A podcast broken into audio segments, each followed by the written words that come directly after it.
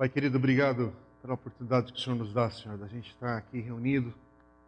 E, e obrigado, Senhor. Esse tempo é precioso para as nossas vidas, para a nossa comunhão, para esse tempo nosso como igreja aqui reunida, como tua igreja, entre irmãos e irmãs, amigos também que estão aqui nos visitando hoje, quem está também acompanhando é, online, transmissão, e que essa reflexão, esse tempo da gente refletir nesse tema, Pai, possa, de alguma maneira, Deus, ter a tua luz, ter a tua graça, ter a presença do Senhor no meio do falar, daquilo que a gente for pensar. Ajuda-nos a refletirmos de uma maneira cristã, com a mente de Cristo, com aquilo que a tua palavra nos instrui.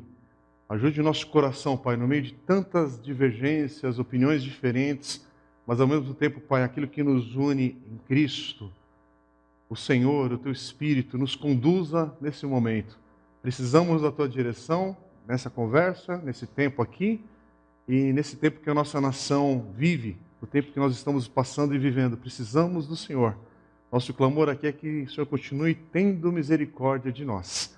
Conduz nossas vidas, conduz a tua igreja para honra, glória e louvor do teu nome. Amém. Amém. Amém.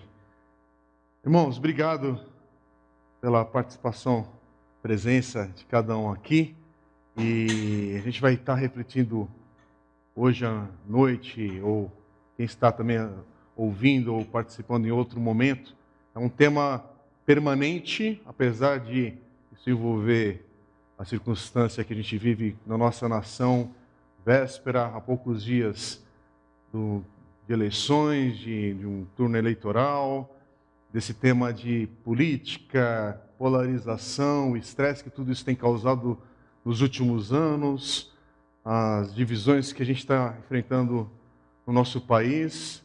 E isso também afeta nós como igreja, por pensarmos diferentes às vezes, por a maneira de falar de temas é, que são difíceis e, e, que às vezes mexe com a emoção, mexe, enfim, mexe com, com o coração de uma maneira diferente. A gente já viveu grandes traumas na nossa nação também, recentes, outros mais distantes. Mas o que eu queria falar, e com todo respeito à transmissão online, à gravação, e se alguém está ouvindo isso, inclusive essa conversa gravada aí com algum outro recurso, é só para deixar registrado. Eu não queria fazer aqui nada formal, o nosso momento aqui é uma conversa pastoral com a nossa igreja local, mas que aqueles que amam também a nossa igreja ou amam o nosso convívio aqui são bem-vindos a participar, são bem-vindos a refletir junto com a gente. E a gente está buscando aprender isso a partir de onde Deus nos coloca. E tem um endereço, tem uma região, tem um povo. Então, eu não estou falando no Nordeste, não estou falando numa aldeia, e eu estou usando as expressões com todo respeito para a gente trazer à mente que os contextos importam e onde você vive, convive, cresce, passa, ganha seus recursos, trabalha, tudo isso mexe com a maneira como hoje você tem opiniões, pensamentos e tal, e mesmo em Cristo, falando agora como igreja. É, então a gente não está falando de um tema de infalibilidade, é, é, sobre um tema que a gente tem todo mundo uma mesma convicção, ponto. Então, só que ao mesmo tempo a gente não precisa ter medo de tratar desses temas que envolvem é, decisões, escolhas, rumos da, rumo da nossa nação e essa polarização toda. Por isso que a gente dá um tema para hoje de sal e luz em tempos de polarização. E aí eu coloquei como subtítulo Testemunho cristão, o exercício da sua cidadania. Então que Deus nos ajude a refletir nisso e andarmos na luz, andarmos na graça e andarmos mais um pouquinho nesse processo chamado aprendizado, vida e o momento que a gente está vivendo agora. Eu, você, nossas escolhas e não termos medo de orarmos, buscarmos a Deus e você decidir se você vai voltar, se você não vai voltar, também é uma escolha.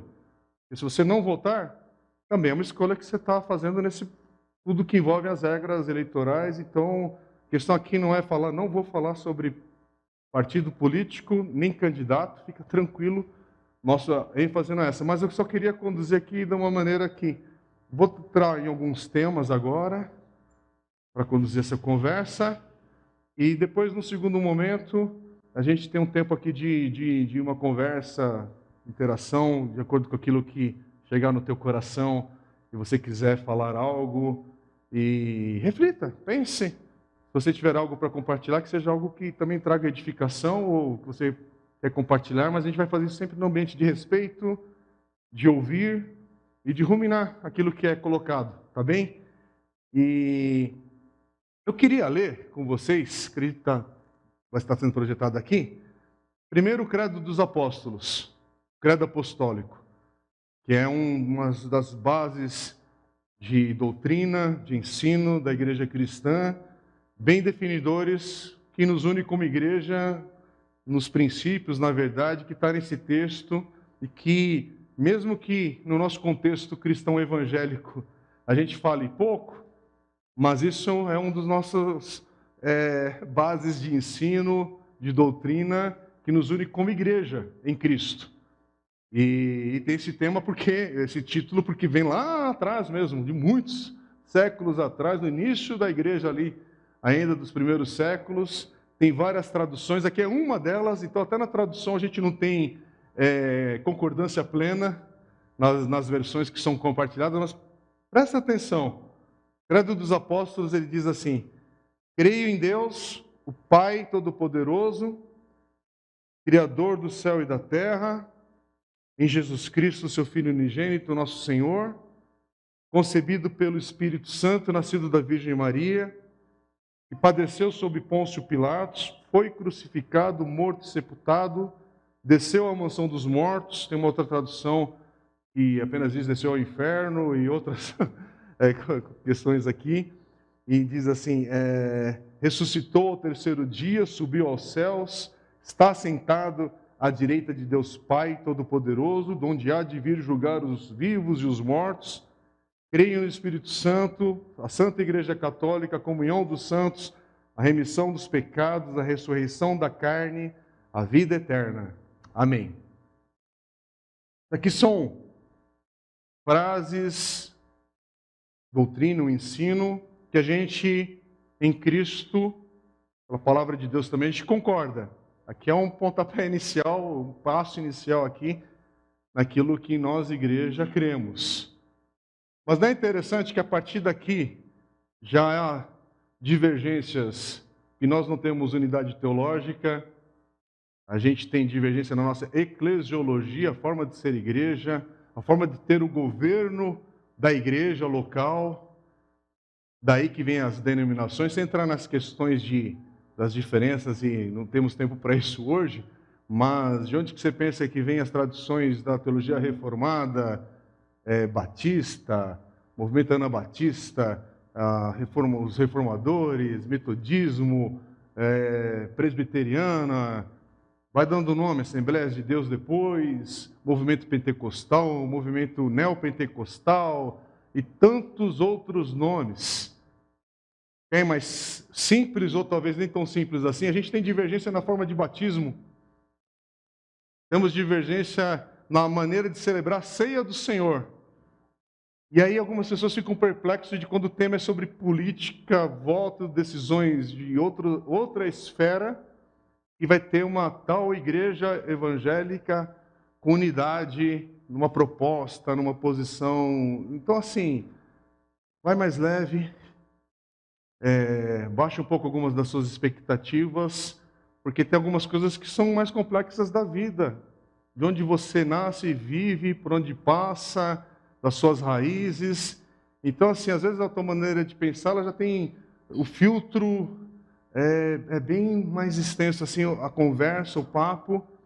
Então, por que, que eu estou falando nesse sentido? Porque de uns anos para cá, já faz algum tempo, a gente tem é, visto, é perceptível o crescimento evangélico na nossa nação, e de um tempo para cá, isso trouxe impactos na vida do nosso país, da nossa nação. Então eu nasci em 70, já peguei, o bonde estava andando.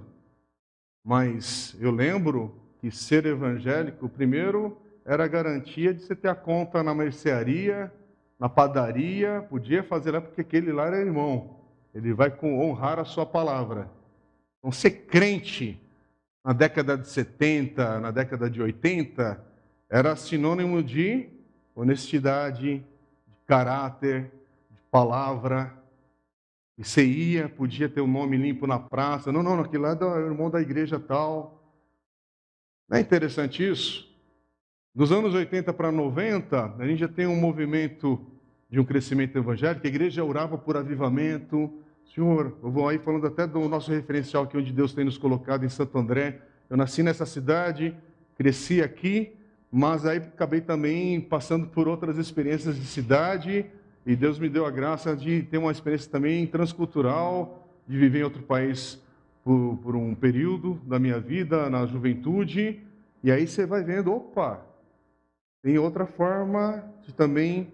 É, é a lente do Evangelho que você está chegando à vida, mas é diferente. Tem riqueza em outras tradições cristãs, tem riqueza em outras tradições é, e países que tiveram um impacto maior da própria reforma, que é o caso da Europa, é, o caso da América Latina é cheio de coisas, mas só para voltar de novo na década de 90 para aqui para o Brasil, alguns talvez vão lembrar, vão se identificar, mas nos anos 90 você tem um boom de mídias, rádios, programas na televisão que começam a ter um espaço maior de programas evangélicos, cristãos. Aí você começa a ver um pouquinho mais de uma conversão ali de uma pessoa importante, de um artista, de um jogador de futebol. Opa, movimento Atletas de Cristo começa a crescer, já existia, mas começa a crescer nos anos 90. Aí começa a ter uma visibilidade. Gente, eu lembro do dia eu, criança, ali, adolescente, é, terminando o almoço em casa, eu estudava no Américo Brasilense, uma grande escola aqui no centro da, de Santo André, ali perto da estação, uma escola estadual. Fiz meu colégio inteiro na escola estadual, quando o colégio estadual era bom, nos anos 80. Eu tinha orgulho de estudar lá porque era prazeroso, era bacana, a gente aprendia, a gente convivia com crianças de todas as classes sociais da cidade. E era uma briga, inclusive, para conseguir vaga. Eu morava na Rua Laura, que é uma rua ali, distante do, do, do fórum ali do Paço Municipal. Então ainda tive o privilégio de, na minha infância inteira, eu ia a pé da minha casa, porque já chegava no Paço Municipal, era só um semáforo, cruzava, já estava no, no, no, no, calçadão ali da prefeitura, e passava ali pela estátua do João, do João Ramalho, que tinha ali, você via, opa! Aí você passava ali pela passarela, já estava na, na calçada da escola, seguro. Sabia que era seguro andar? Criança, 10, 11 anos, podia ir a pé para a escola, chegar em segurança, passava a tarde toda lá, parecia que era um horário sem fim. Né? Daí eu paro para pensar, não, era quatro horas e pouquinho que você ficava na escola, mas para criança, na dimensão do tamanho do tempo, a forma de se calcular, uau, parecia que você estava lá. Então, estou falando que até a percepção era outra, diferente. Aí eu lembro, algumas vezes, de uma tensão maior ou menor, eu ia na prefeitura, isso anos 80, eu com 10 para 11 anos ali, e aí tinha, quando eu via policial militar com aquele capacete azul, era o capacete mesmo de que ia ter encrenca naquele dia. Aí via todo o fórum cercado de policiais militares fazendo uma guarda lá. vou saber qual era o motivo, não lembro. Né? Só lembro que era, opa, época da ditadura ainda. É, ditadura para criança, você não sabe o que é, se é sobremesa, se é uma coisa diferente, você vai passando, mas ao mesmo tempo havia respeito, havia é, uma, um outro tipo de segurança. Por favor, não misture as coisas, estou falando só no, no, aspecto que você tinha ali, de, de impressões. Mas a educação era boa. Ah, e eu estava falando disso por quê? Porque nessa fase, eu lembro, início ali, os primeiros anos do, não era nem esporte espetacular, era Globo Esporte. No início do Globo Esporte, era meio-dia e 40, mais ou menos, que começava o programa, e aí tinha que assistir rapidinho, porque tinha que sair de casa rápido para chegar na escola que estudava tarde. E aí eu lembro o dia que o Silas e o Miller, quando jogavam naquele grande time, né? O saudoso time, né, Hugo? Do São Paulo, na época do Tele Santana ainda. E aí acaba um do último momento ali do Globo, do, do Globo Esporte, o Silas e o Miller cantam Hoje é tempo de louvar a Deus. Lembra dessa canção que é da década de 80? Hoje é tempo de louvar a Deus. E eles terminam o Globo Esporte com essa canção. Gente, eu, criança evangélica, é, quando vi aquilo, meus olhos brilharam. Eu falei assim: como assim? Dois jogadores convertidos, crentes, irmãos? Cabeça fez um negócio. Por quê? Porque não era comum. Porque destacava aquele negócio. Era o início dos atletas de Cristo. Estou falando desse contexto de novo, irmãos, também, por quê? Porque essa é a, a fase e, e, etapa, e em 80 e alguma coisa, a primeira igreja batista de Santo André, eu não lembro mais se foi em 84, 85, por ali. Aí era na minha adolescência. Teve é, também duas irmãs missionárias, as irmãs Orvati, que eram missionárias e elas foram sequestradas em Angola. E com aquele sequestro, foi um sequestro violento, o carro delas foi atingido por um míssil, alguma coisa assim, é, pessoas morreram naquele ataque e elas brasileiras foram sequestradas e aí de repente notícia na televisão, Jornal Nacional, falando de sequestros de brasileiras, irmãs missionárias, eram irmãs de fé, irmãs, é, irmãs mesmo de, de, vida e de carne, né? As irmãs Orvates e estão vivas até hoje. E, e eu criança comecei a ver a primeira igreja batista de Santo André, ainda não era membro da primeira, na minha infância, eu passei por uma igreja pentecostal chamada Avivamento Bíblico, meus primeiros 12 anos, com 13 que eu fui para a primeira. Passei minha adolescência e início da juventude lá, mas aí que despertou, opa, irmãos, naqueles anos, ou naquele período desse sequestro, o pastor Edson Queiroz dava entrevista diariamente para todos os canais de televisão daquela época, né? TV aberta mas o pessoal ficava na rua, a gente chegava em casa, e aí, como é que o pastor Edson fazia? Para ele chegar para dar notícia da, das missionárias, ele já tinha falado das quatro leis espirituais, ele já tinha falado de Atos 1,8, por que, que elas estavam lá, para falar se elas estavam ainda correndo perigo. Isso foi mais de um mês, diariamente. Não tinha uma entrevista dele que ele ia direto no assunto. E o pessoal ficava, porque, imagina, o corte, edição, naquela época de uma gravação, de uma entrevista, era totalmente diferente. E aí, primeira de Santo André teve uma visibilidade nacional e até além disso, essas irmãs foram libertas, é, libertadas dessa situação. É, nem sei qual foi o período depois. Existe um livro ainda publicado pela editora Betânia, se eu não me engano, é, contando a história, a vida delas. E é engraçado que hoje até são poucas igrejas que conhecem essa história o impacto missionário no Brasil despertar, porque já acontecia a conferência missionária na primeira Igreja de Santo André, que foi uma igreja pioneira nessa maneira de encorajar e despertar a igreja para missões. Mas naquele ano, o que você acha que aconteceu? A conferência missionária foi uma explosão.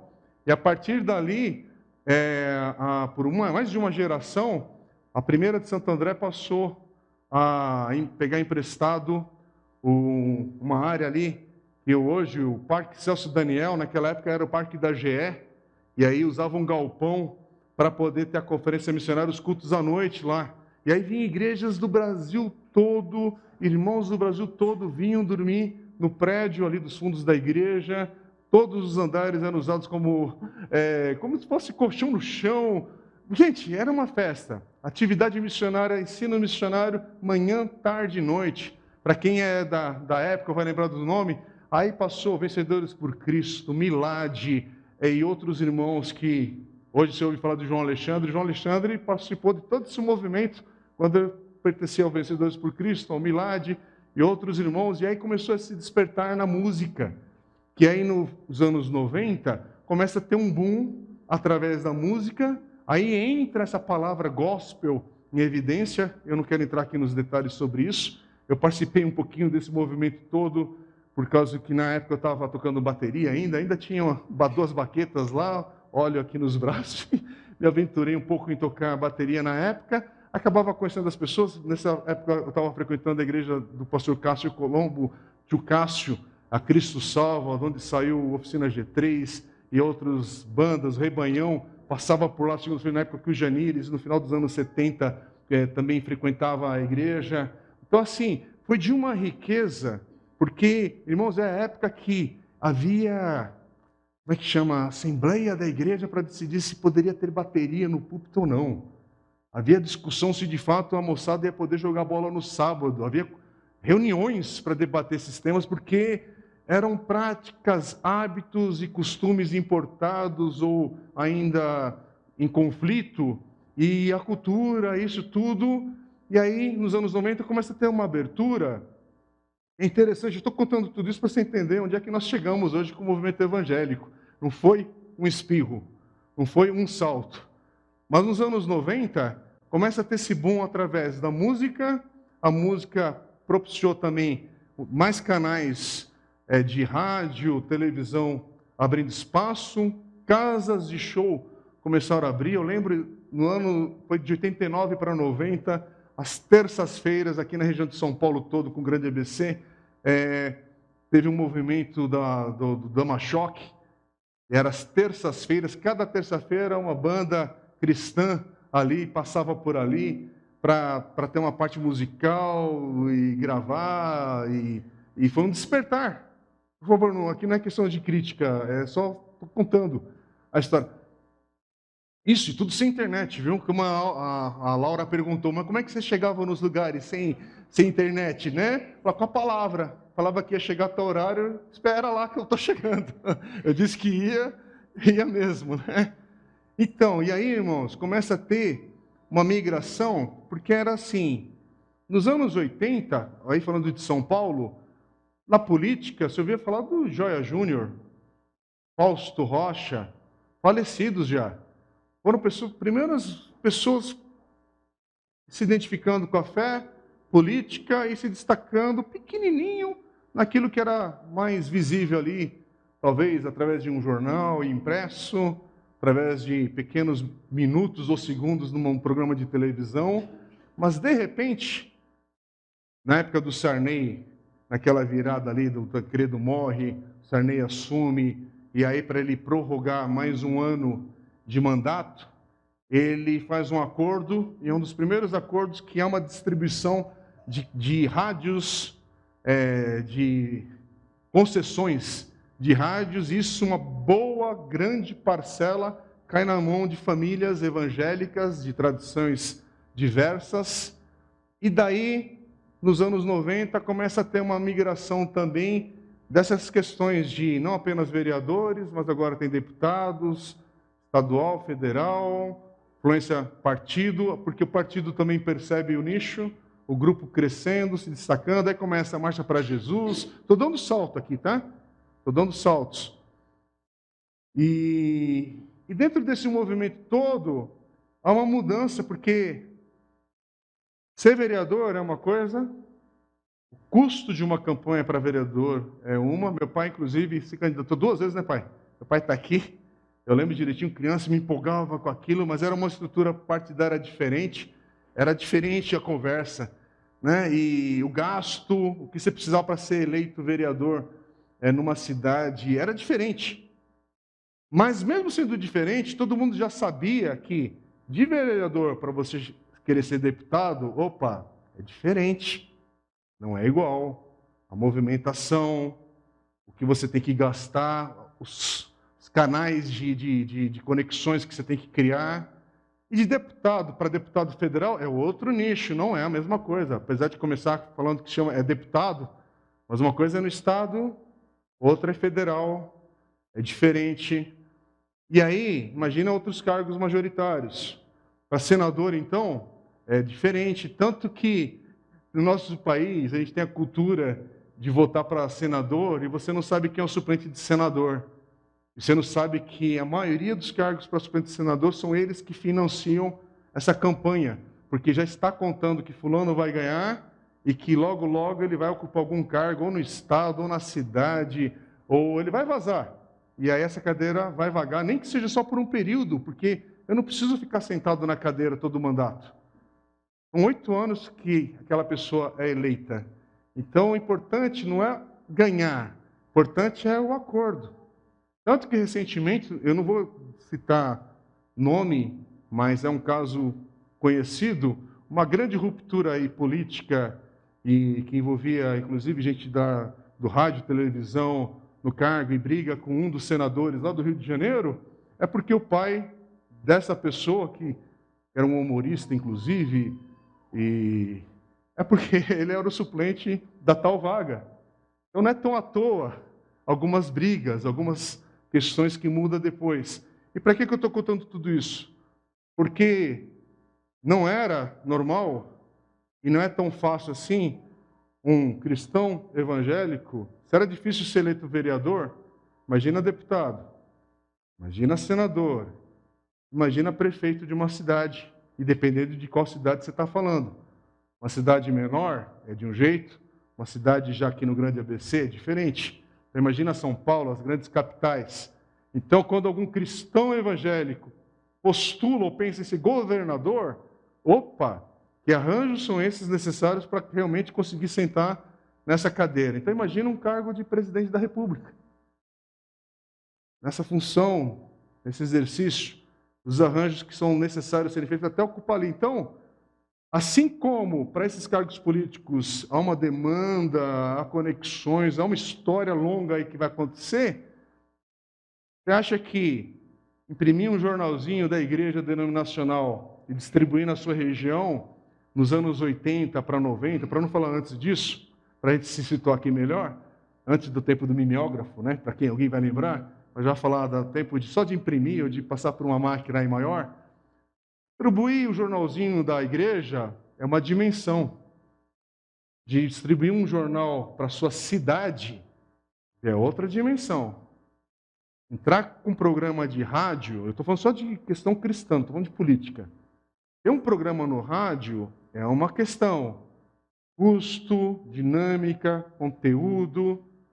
E para televisão, mudou a dinâmica.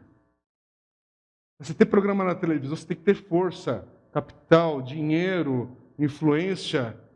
Não é só abrir a Bíblia e sair falando. É por isso que começa a ter programas na televisão, mas o que, que a pessoa tem que fazer? Tem que vender Bíblia, gente.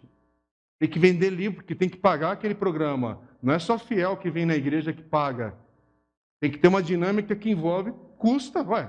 Vai terminar o prazo, a emissora ela não é convertida.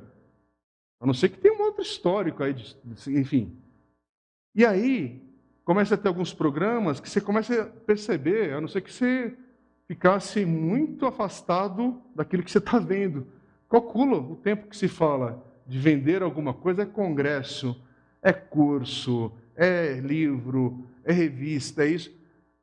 Porque tem que pagar. Aí você prega 15 minutos que faltam ali de um blocão, porque tem conta. É dinheiro. É, é... Ah, porque o pastor está falando de porque ele entrou noutra é outra fórmula de se manter no ar. Não é igual ter panfleto, não é igual ter uma, um jornalzinho, não é igual estar no rádio. E aí eu não estou falando crítica, estou só falando sobre dados, para você pensar em coisa concreta. Disso vai para a televisão, e aí, vivemos agora dos anos 2000 para cá, porque já estamos em 2022, gente. Hello? Estou né? dando salto aqui, são duas décadas só na, de 2000, 2010 para 2020, estamos em 2022 já quase virando. E o mundo mudou, e mudou violentamente, violentamente talvez na, na expressão, mas uma. Enfim, mudou tudo, numa velocidade tal que a gente está meio que com uma. Estamos vacinados, mas é uma outra vacina. Acostumado a ver crente na mídia, crente ganhando destaque aqui, ali, ali, mas tem uma história. Ninguém simplesmente acordou, pulou e aqui eleito, ou estou aqui com um programa na, de destaque, eu estou fazendo influência na minha cidade. É, ninguém, a não ser que aconteça um acidente, uma tragédia ou uma coisa que se, se envolveu e que trouxe destaque nacional, É até interessante, tem pessoas que não têm construção nenhuma na vida cívica e pensa que vai ser eleito num passe de mágica. Não tem nem compromisso com a igreja local. Nunca cuidou nem do, de, nada, nem mexeu na mesa, nunca colocou uma mesa de café na igreja. Mas ele tem um plano de salvação. Ele se candidata e se vende. Eu estou contando tudo isso porque tudo tem história, tudo tem um trajeto. E aí, já faz tempo os partidos políticos, o sistema político que a gente vive percebeu isso. Percebeu, percebeu tanto que, por favor, sem querer ser chato, mas a gente está aqui numa conversa, eu preciso dar chão e para a gente pensar um pouco. Tem alguns dados de estatística que mostram um gráfico. Esse aqui são dados do IBGE do último censo, porque a gente está no momento agora do novo censo, né? Teve um atraso com a pandemia, não está muito legal aí a talvez. Não, até que está, está bem para vocês visualizarem. No meu computador está pior aqui. Mas só para você entender nas, a representação entre católicos, evangélicos, espíritas, outras religiões e agora os sem religião entre 2000 e 2010. E você percebe, opa, tem alguma coisa mudando ali. É um gráfico. Não vou entrar nesses assuntos de estatística, mas é para você perceber que, opa, eu estava falando só de 70 para 80, porque eu nasci em 70. Então, eu começo a ter uma percepção de vida a partir dos anos 80. Mas só para você entender que aqui no nosso ambiente mesmo de igreja local, nós temos, meu pai está aqui, meu pai é de 42.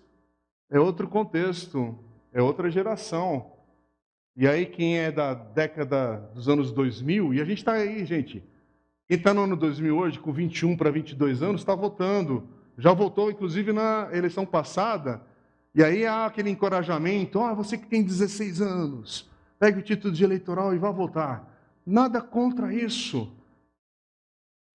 Mas é engraçado você não perceber uma manipulação nesse dizer, porque é o seguinte: você vota, mas por que, que não se baixa? Eu não quero entrar nesses temas, eu só quero que você pense que há alguma coisa. Então, o cara não pode dirigir, não pode ser preso, aliás, né, por tudo que acontece. É, não pode um monte de coisa, mas 16 anos ele pode votar. É. É interessante que agora está baixando a régua, inclusive, que olha, com 16 anos você vai votar. Mas mudar de sexo, não, pode ser uma criança de 5, 6 anos, a família vai ser pressionada. Quer dizer, não pode votar com, a partir de 16, mas pode mudar de sexo com 10? E você não achar que há algo absurdo nessa discussão? Eu só estou trazendo agora, só para você já pensar e ficar em alguma coisa fora. Essa coluna foi sacudida, mexida e está fora do lugar. Mas nós aqui, igreja, gente, aqui só nesse espaço hoje, aqui, nesse encontro. Aqui é uma pequena representação da nossa igreja local. Imagina as diversas outras igrejas nos diversos bairros, cidades e Brasil afora. A diferença, a diferença de representatividade que há no espaço, convívio e etc. Mas aí, voltar de novo, eu estava falando a partir dos anos 70. A gente não joga no lixo a história que já estava em andamento, as conquistas, os avanços, de nome que quiser. A história, a vida, há uma caminhada histórica do que era ser e o que é ser cristão nessa nação. A gente não caiu, pum, agora sou o evangélico gospel, né, o raio bolt, né, da vida. Não, tem trajetória, tem, tem gente que se esforçou, que deu realmente vida, recursos, tempo para algumas conquistas andarem, mas no meio de conquistas tem muita bagunça, porque é a vida, há percalços, há crises, há um monte de coisa acontecendo nisso tudo. Mas só para você entender em números, os dados do, do IBGE em números, para você entender, peraí, quando a gente está falando de evangélicos, nesse último censo, vem falar do crescimento, dá pra, isso aí não já. Vamos pular. A gente tem um tempo aqui para poder estar junto e aguentar conversar. Mas para vocês poderem me ouvir, mas ó, no último censo eram 42 milhões de evangélicos identificados no, no, no censo. Quer dizer, acorda? Esse número se traduz em muita coisa na vida da sociedade a vida econômica, financeira, dê o nome que você quiser dar aí, como você quer departamentalizar esses assuntos. Então, mas e aqui eu não estou zombando do número de forma alguma. É um número que não pode ser ignorado também, desprezado. Este número, ele não é marginal. É um número que, opa, tem um peso. Até porque a maneira como esse grupo se comporta, de fato, é, tem algumas coisas que o diferencia de outros. Vamos avançar. Mas a gente está, ao mesmo tempo, vivendo uma, uma época, a gente fala sobre o secularismo, essas coisas. Irmãos, hoje eu preciso só dar um, um mais uma vez, a gente tem que falar de algumas coisas da teoria, só para você entender onde é que a gente está vivendo. Por favor, não quero ser chato, enfadonho nem ser muito de aula, mas a gente veio para conversar. Por isso que eu falei, eu marquei esse encontro justamente de, é, fora do domingo, porque não é uma pregação. É uma maneira da gente colocar várias coisas para a gente pensar e saber que é um pouquinho mais difícil do que apenas falar em quem se deve ou deveria ou vamos votar em fulano, ciclano, como é que a gente faz esse negócio? É um pouquinho mais complexo. Secularização. Um sociólogo é, inglês, hoje ele é radicado no Canadá, David Leon, ele tem um livro chamado Cristão e Sociologia, e ele tem essa definição sobre secularização, e ele fala o seguinte, que é o processo mediante qual as crenças, práticas e instituições religiosas perdem o seu significado social. Há um deslocamento do valor da religião, da fé das pessoas. Isso é secular, a secularização. Gente, a gente está falando só do básico, tá? Não dá tempo de, de aprofundar isso. Mas aí, vamos trazer só um, mais um, avançar um pouco. E o que é viver nesse contexto que o secularismo entrou e a gente viver nesse momento que talvez a gente possa chamar de pós-cristão? Porque mesmo estando no Brasil cristão, porque aqui, pelo menos, a maioria não é muçulmana, é visível isso, né? nem de ateus, o país não é predominante de ateus. Então temos católicos, evangélicos e veja a porcentagem. Mas o país, ele não é convertido. É uma diferença, é sobre cristandade, é sobre é, o valor do cristianismo naquilo que a nossa nação se expressa por leis, costumes, vida, mas ao mesmo tempo o secularismo entrou em todas essas camadas na política, na vida pública, eh, enfim, tudo. E a gente não está isento desse movimento que é no, no mundo, o mundo todo, e que nos afeta hoje. Então, quando você ouve essa palavra, não é um palavrão, é palavra que você precisa ouvir e falar: opa, o que é isso? Tenta aprender um pouquinho. E talvez não com a força da Europa, mas é um contexto global que a gente vive esse ambiente pós-cristão. Então, esse ambiente que você está vendo de crescimento evangélico no Brasil, dos números de décadas, décadas e décadas e tal, pode estar tendo realmente crescimento.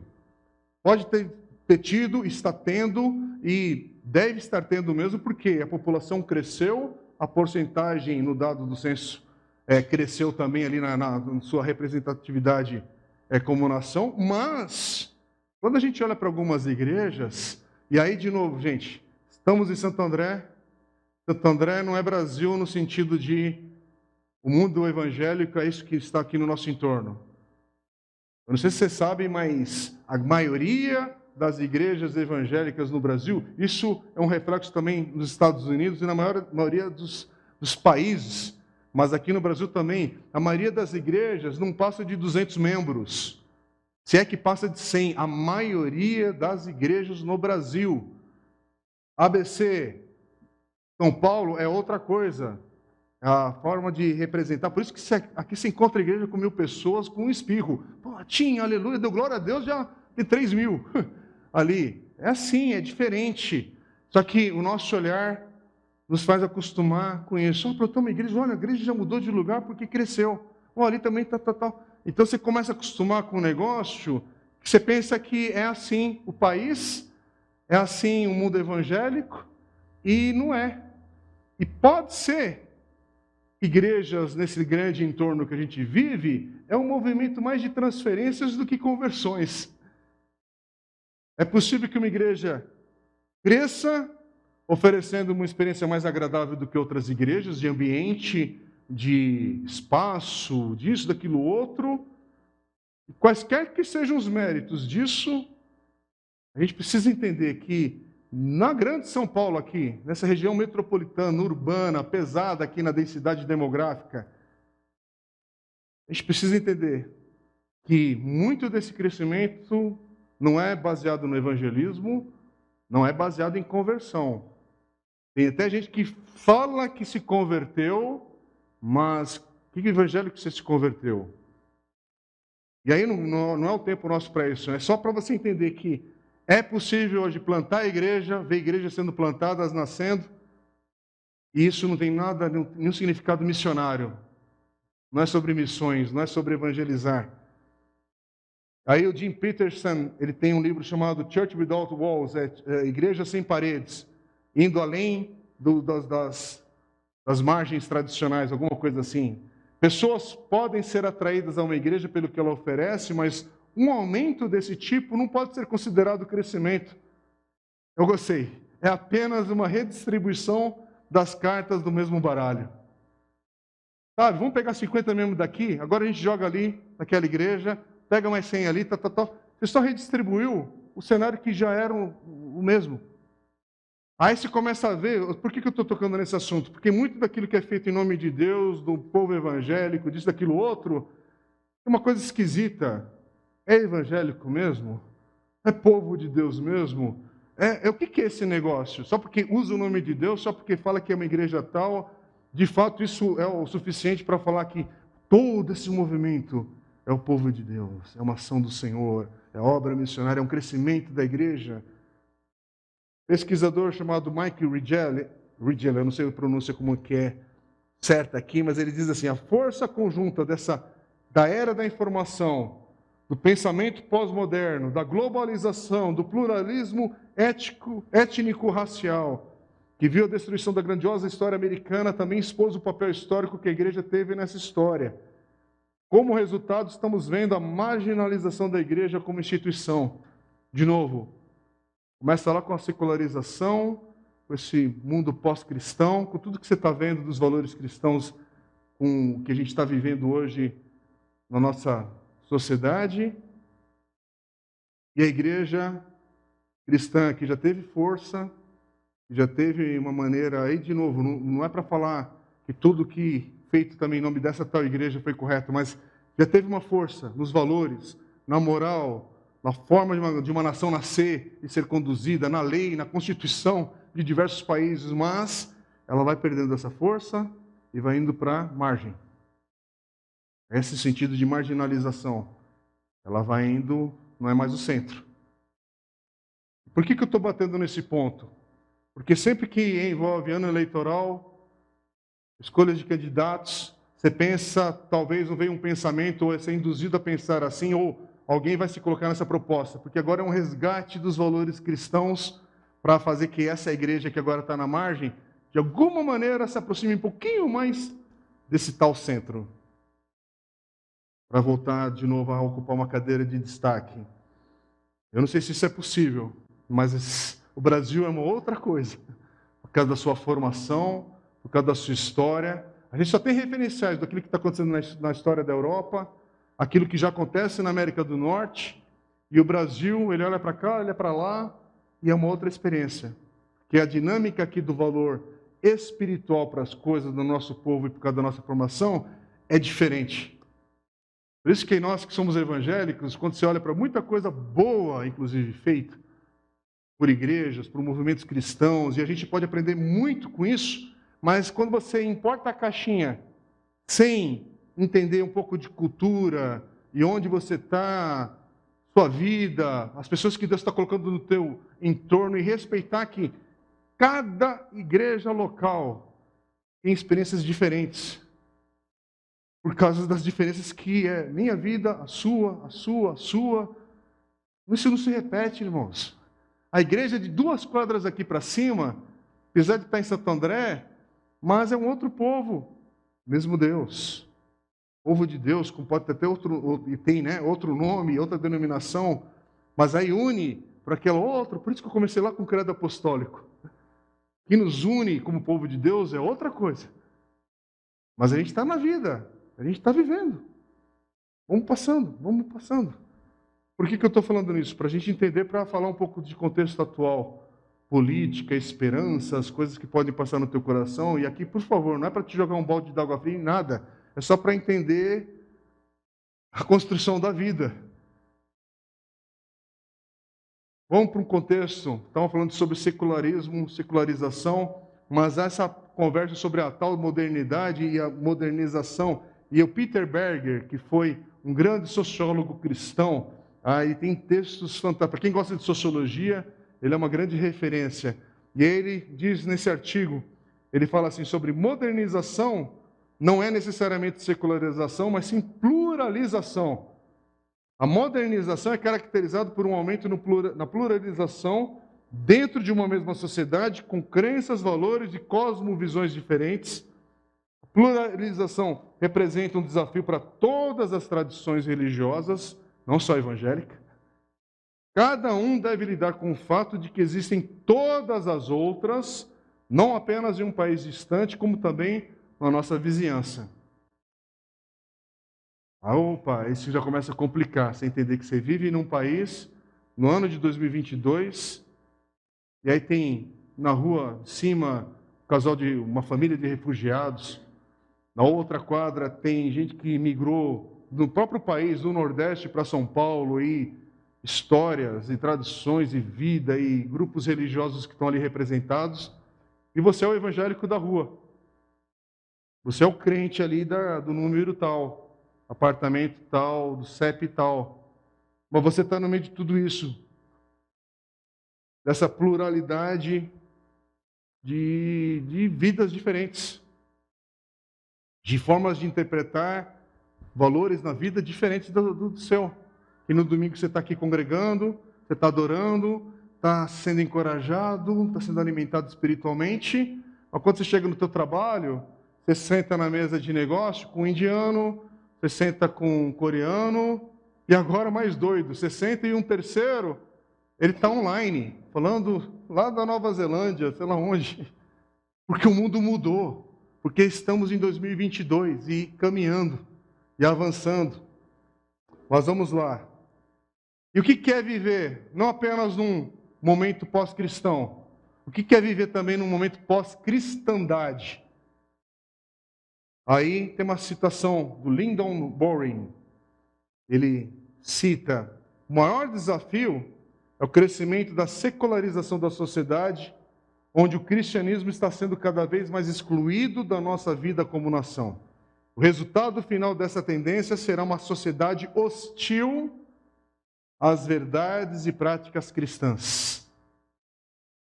Você está experimentando hostilidade na prática? Há uma mudança no ar que não começou na última eleição. Você percebe hostilidade nos seus. Quando você coloca só um pouquinho dos seus valores à mesa, da sua própria casa. Por quê? Porque há uma mudança no ar que vem pela comunicação, pela cultura, pelo movimento da vida, onde cada um está sendo alimentado e recebendo informação, aprendendo, vivendo, considerando, julgando e tomando algum, fazendo escolhas, decisões. Nós vamos caminhar. Stuart Murray, em outro livro, ele vai escrever definindo pós-cristandade. Olha interessante essa definição. Ele define pós-cristandade como a cultura que surge quando a fé cristã perde coerência dentro de uma sociedade que foi formada por uma história cristã e quando as instituições que foram desenvolvidas para expressar convicções cristãs perdem influência. Eu quero repetir, porque aqui está a chave para você entender o caos de valores, de bagunça que a gente vive, e aí você não entende, mas por que, que mudou? O que está acontecendo? Para onde estamos indo? Então, por isso que não adianta você ter. Quem tem a nota de um dólar aí? Vamos ver quem os irmãos que tem o dólar na carteira aí. In God we trust, né? Isso que está né? na, na cédula do dólar. Não adianta estar tá só na cédula. Talvez lá atrás, na história americana, e o grupo que tomou a decisão de colocar essa frase na cédula lá, você tem, irmã Magda? Ô, oh, amiga querida, preciosa. Vamos no Starbucks hoje, depois daqui. vamos, vamos ver se tem valor mesmo. Vamos lá. É isso, hein? Então, ó. Só que aí, o que, que é agora? Peraí, lá atrás tinha frase cristã na cédula do dólar. Tinha frase cristã no início lá em Harvard, a fundação, a criação da grande universidade de Harvard. Ela foi fundada por cristãos, por homens de Deus. E hoje a placa, é sério, tá, gente? A placa que conta a história da fundação, que honra esses homens que iniciaram Harvard, plantaram uma árvore bem em frente. Essa árvore já cresceu e ela começa a esconder a placa. Eu não estou brincando. Você pode ir na internet e tentar localizar. Pessoas passam por ali e não conseguem identificar uma placa de honra, de homenagem a homens que, sabe, deram a vida ali para aquela instituição. E aí hoje é uma, uma universidade, lógico, respeitada no sentido uh, de, de, de, pessoas que são formadas ali, grandes pensadores, isso, aquilo, outro, tal, tal, tal. Mas lá atrás era influência cristã. E aí se perdeu, mas vamos voltar para essa definição. O que estar nesse momento pós-cristandade?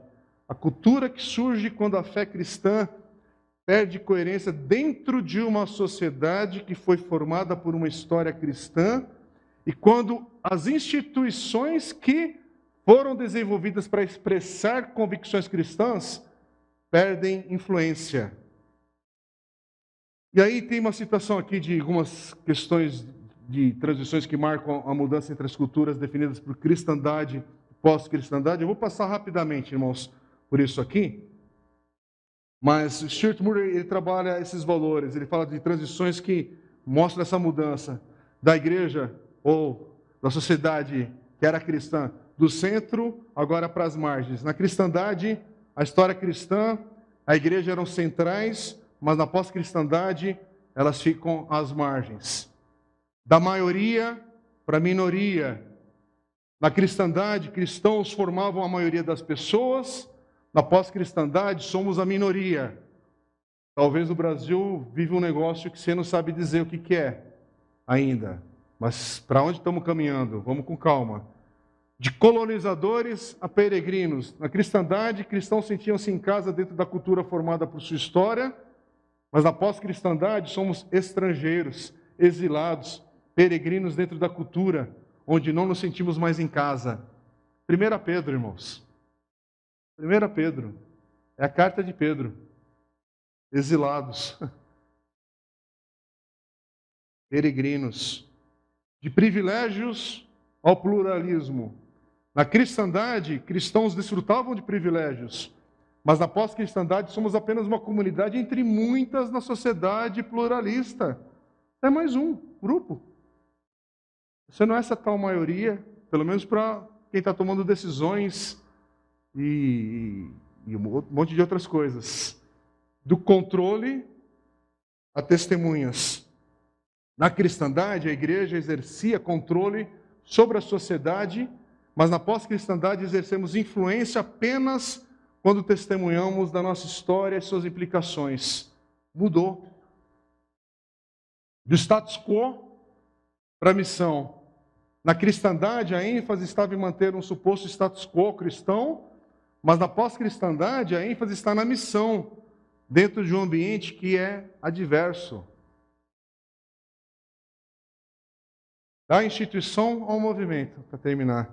Na cristandade, igrejas funcionavam de forma institucional, mas na pós-cristandade precisamos nos tornar novamente um movimento cristão.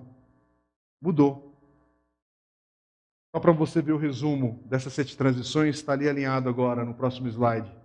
Só para você pensar. Esses, essas frases eu retirei de um livro do pastor Steve Timms e do Tim Chester, chama Igreja Diária é uma editora Tempo de Colheita. É um livro bem rico, é uma reflexão na carta de 1 Pedro. Mas aí eu peguei essas ideias dali porque são muito ricas para a gente pensar isso.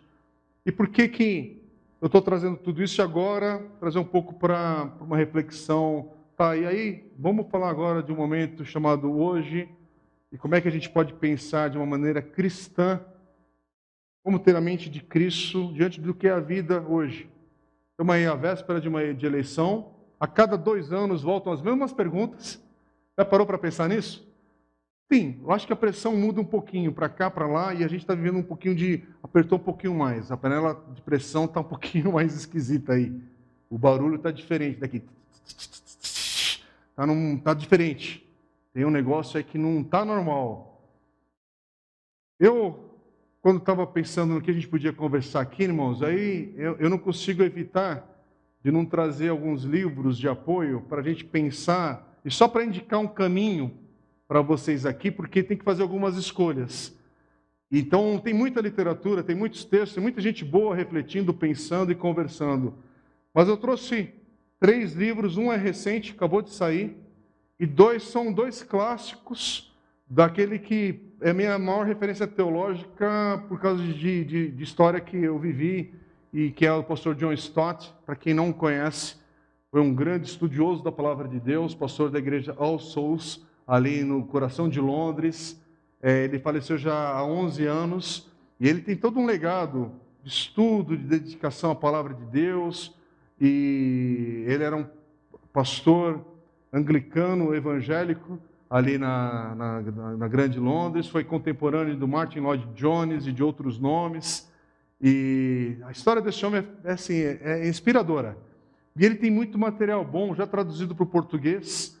E aí eu trouxe para vocês verem, tem um livro que está com uma nova edição que a editora Thomas Nelson publicou recentemente. Inclusive é interessante, de tempo em tempo eles colocam o Kindle, que é aquela versão e-book, né, digital. É, eles colocam mês sim, mês não, um desconto bem, é, como é que fala a palavra?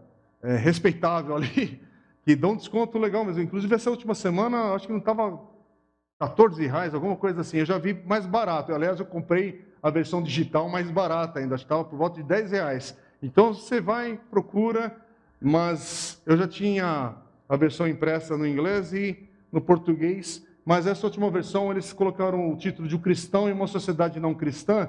E só de novo para falar para vocês do contexto desse livro.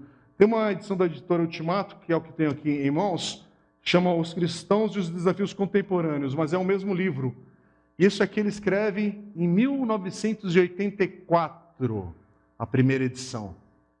E aí, na editora Vinde, nos anos 80, ela era uma grande, era grande, era uma referência excelente aí, é, evangélica na época, nos anos 80, não existe mais essa editora.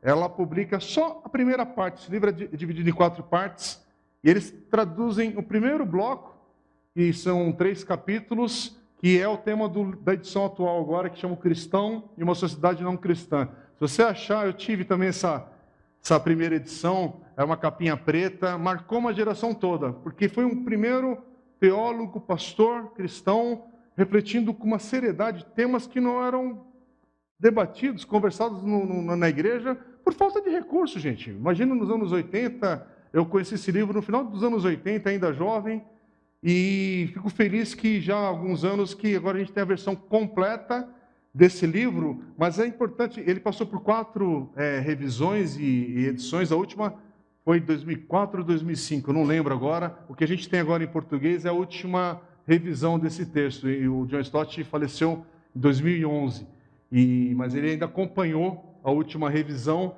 É um livro excelente, porque quando você lê, você vê um homem refletindo, e para cada capítulo, cada assunto, aqui ele falava sobre questão de guerra nuclear, da energia atômica, em 84, irmãos. Falando sobre questões de homossexualidade, a implicação da questão de gênero, ah, falando aqui isso e na igreja, aí na sociedade, e a questão da família. Aqui ele falava sobre é, é, a questão de mulher homem e o papel feminino no ministério pastoral e outras coisas na igreja em 84. Então, assim, é por isso que é uma pessoa diferenciada no sentido, Deus o abençoou com uma capacidade de refletir e uma paciência para responder que eu nunca vi. Quando eu convivi lá no instituto, era impressionante. Saia umas perguntas que você abaixava a cabeça e ficava espírito de oração. E ele tinha uma gentileza em dar atenção e responder. E eu Devo ter participado desse rol de perguntas tolas, jovem com 25 anos estudando, mas era uma delícia, era um negócio prazeroso, inspirador. E você tem isso na mão. Está traduzido, uma boa tradução. Só que, irmãos, essa aqui que eu tenho em mãos, sem tirando a parte de guia de estudo e tal, é, chega perto dos 500 páginas. Dá trabalho. Não dá para ler no metrozão.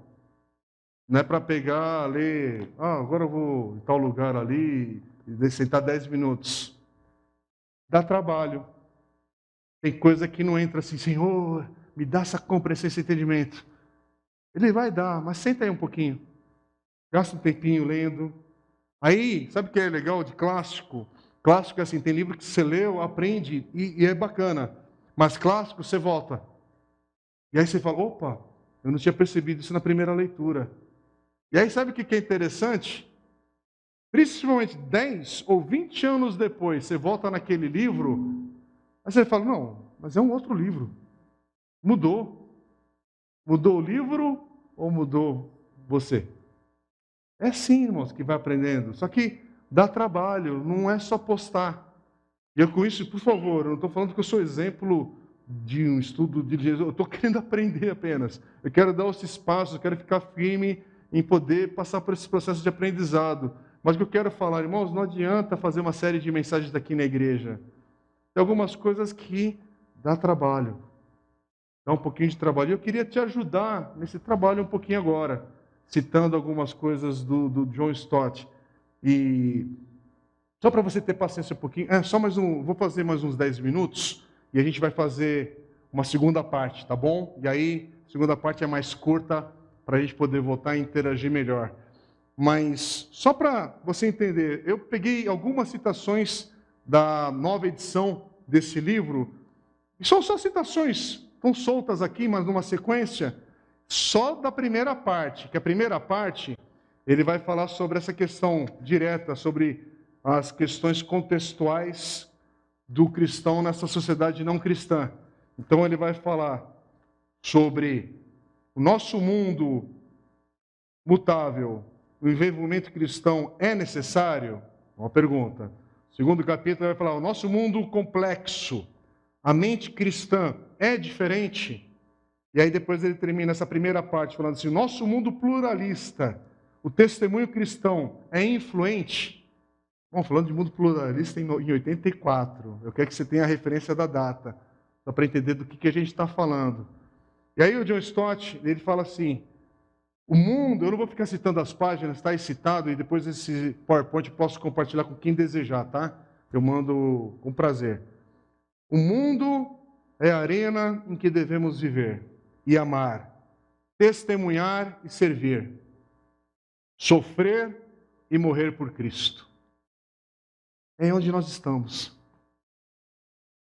O mundo Sabe, a gente tem muita coisa bacana, gostosa na vida. É muita coisa que a gente desfruta, louvado seja Deus por isso. Espaços, experiências, sabores. Viver é marcado por muita coisa linda, mas a gente não pode esquecer que é a arena também, onde está acontecendo outras coisas. Eu acho bonita essa definição: é a arena em que devemos viver e amar, testemunhar e servir sofrer e morrer por Cristo. Mais adiante ele vai dizer: de um lado, a igreja é um povo santo, chamado para fora do mundo a fim de pertencer a Deus. De outro, é um povo mundano, mundano entre aspas, no sentido de renunciar à sua cidadania do outro mundo e de ser enviado de volta ao mundo atual para testemunhar e servir. Entendeu? Estamos aqui aos domingos, estamos com nossos pequenos grupos, você está no ministério, mas é para você ir de volta nessa arena chamada mundo, testemunhar, servir, viver, amar, sofrer por Cristo. Vamos mais adiante. Ele diz assim: missão surge da doutrina bíblica da igreja na sociedade. Uma eclesiologia desequilibrada produz também uma missão desequilibrada. Eu quero parafrasear, tomando a liberdade aqui, sem abusar também, né, do, até onde podemos ir, mas um púlpito, a mensagem de Deus sendo pregada desequilibrada, acho que produz o quê? Produz que tipo de igreja? Pensa. Pensa naquele caminhar, uma tentativa né, histórica que a gente estava tentando conversar agora há pouco. Quer uma igreja, oração, campanha, marcha, isso, aquilo. Mas você vê que tem. Peraí, mas que evangelho que você está lendo mesmo? O que, que é? E quer que isso produza uma nação vitoriosa, porque o Brasil é do Senhor Jesus? Como é que, a gente está estudando Efésios, lembra aqui na igreja, aos domingos? Como é que esse tipo de frase, postura, é visto nas regiões celestiais? Quando isso tem uma eclesiologia desequilibrada. Você quer ter uma igreja, algo não, não bate. Algo não bate. E acredite, isso aqui vai fazer sentido com o ano eleitoral, tá bom? Com as propostas que a gente diz que quer ver vitoriosa, isso tal. É, a gente vai chegar lá. Mas para chegar lá, tem todo um percurso. A gente tem que conversar, pensar e refletir. Mais adiante, Stott vai dizer assim: porque a gente está querendo refletir as coisas com a mente de Cristo, como Paulo instrui. E aí, Stott, que essa questão da mente cristã é uma grande ênfase dele. Inclusive, gente, quem quiser começar, começa por um livreto chamado Crer é Também Pensar. São 80 curtas páginas de, de, de edição ali no formato. É bem é menor, eu acho que dá metade desse livro aqui. E é o, o pontapé inicial para você entrar na, nos livros do Stott. Mas ele diz aqui, nesse livro, o uso correto da nossa mente é maravilhosamente benéfico jovens, universitários, profissionais, irmãos em Cristo, a nossa mente, para a glória de Deus, pode ser algo tremendo. E aí ele vai dizer: glorifica a Deus, pois ele nos fez seres racionais à sua própria imagem e nos deu nas Escrituras uma revelação racional que ele espera que estudemos. Dois, enriquece-nos, pois cada aspecto do nosso discipulado cristão, por exemplo, nossa adoração, fé e obediência, depende para o seu amadurecimento da nossa reflexão, respectivamente, sobre a glória, a fidelidade e a vontade de Deus. Terceiro, fortalece o nosso testemunho no mundo, pois, como os apóstolos, somos chamados não só para pregar o Evangelho, mas também para defender e argumentá-lo e assim convencer as pessoas de sua verdade. E aí tem os textos que ele cita. Mais adiante ele vai dizer assim: como podemos fazer justiça igualmente às verdades da criação, da queda, da redenção e da consumação? A ponto que o equilíbrio bíblico é bem expresso por Paulo em 1 Tessalonicenses capítulo 1, 9 e 10, em que ele descreve os resultados da conversão de ídolos para Deus como servir ao Deus vivo e verdadeiro e esperar dos céus seu Filho, a quem ressuscitou dos mortos. Jesus, que nos livra da ira que há de vir. A combinação de servir e esperar é surpreendente, já que o primeiro é empenhar-se ativamente por Cristo na terra, enquanto o segundo é esperar passivamente que ele volte do céu. Precisamos servir mas existem limites para o que podemos alcançar. Precisamos esperar, mas não, não temos a liberdade de fazê-lo em ócio. Assim, trabalhar e esperar andam de mãos dadas. É, eu acho bonito isso, não é para escolher, anda de mãos dadas. A necessidade de esperar que Cristo retorne do céu nos resgatará da presunção que acredita que tudo podemos fazer. E a necessidade de trabalhar por Cristo na terra nos resgatará do pessimismo que acredita que nada podemos fazer. E apenas uma mente cristã que desenvolveu uma perspectiva bíblica pode capacitar-nos a manter o equilíbrio. E aí ele continua: mais importante do que os meros números de discípulos professos são a qualidade do seu discipulado, manter os padrões de Cristo sem compromisso, e o seu emprego estratégico, conquistar posições de influência para Cristo. Nosso hábito cristão é lamentar os padrões do mundo em deterioração com um ar de desespero um tanto farisaico.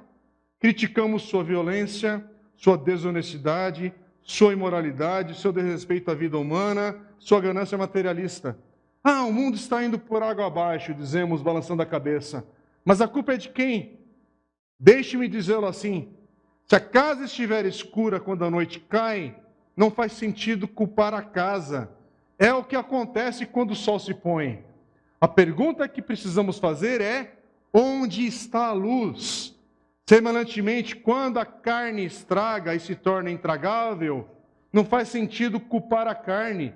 É o que acontece quando permitimos que as bactérias se multipliquem. A pergunta que precisamos fazer é: onde está o sal? Da mesma forma, se a sociedade se deteriora e seus padrões entram em declínio, até que ela se transforme em noite escura ou peixe podre, não faz sentido culpar a sociedade. É o que acontece quando homens e mulheres caídos são entregues a si mesmos e o egoísmo humano não é controlado. A pergunta que precisamos fazer é: onde está a igreja? Porque o sal e a luz de Jesus Cristo não estão permeando e mudando a nossa sociedade. É pura hipocrisia da nossa parte levantar as sobrancelhas e os ombros ou esfregar as mãos. O Senhor Jesus nos instruiu a sermos o sal e a luz do mundo. Se abundar em escuridão e podridão, em grande parte a culpa é nossa e precisamos assumir a responsabilidade. Na sua firma, na sua escola, na sua casa, na sua mesa. Você é sal, você é luz e talvez até mesmo no cargo público talvez na sua cidade. Talvez Deus te capacite, você regaça as mangas e fala: opa, vai dar trabalho, mas eu vou entrar nessa estrada aqui, que o Senhor me dê graça para ser sal e luz.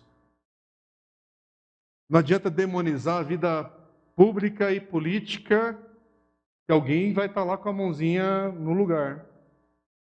Se vem de trevas, acha que vai vir luz de onde?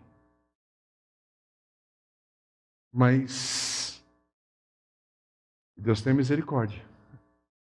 Deus tem misericórdia, porque isso tem que ter vida antes. Não apenas um falar evangélico. Tem que ter uma vida em Cristo. O Stott vai continuar dizendo, eu já vou parar essa parte com o Stott, mas eu vou citar mais algumas coisas e eu vou parar é, as reflexões desse texto, tá bem?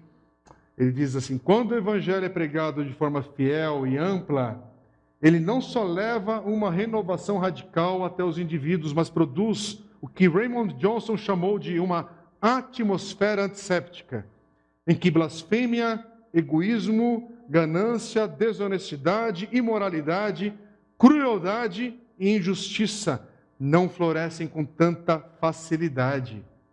Um país permeado pelo Evangelho não é um solo em que as ervas daninhas conseguem arregar-se com facilidade, muito menos florescer.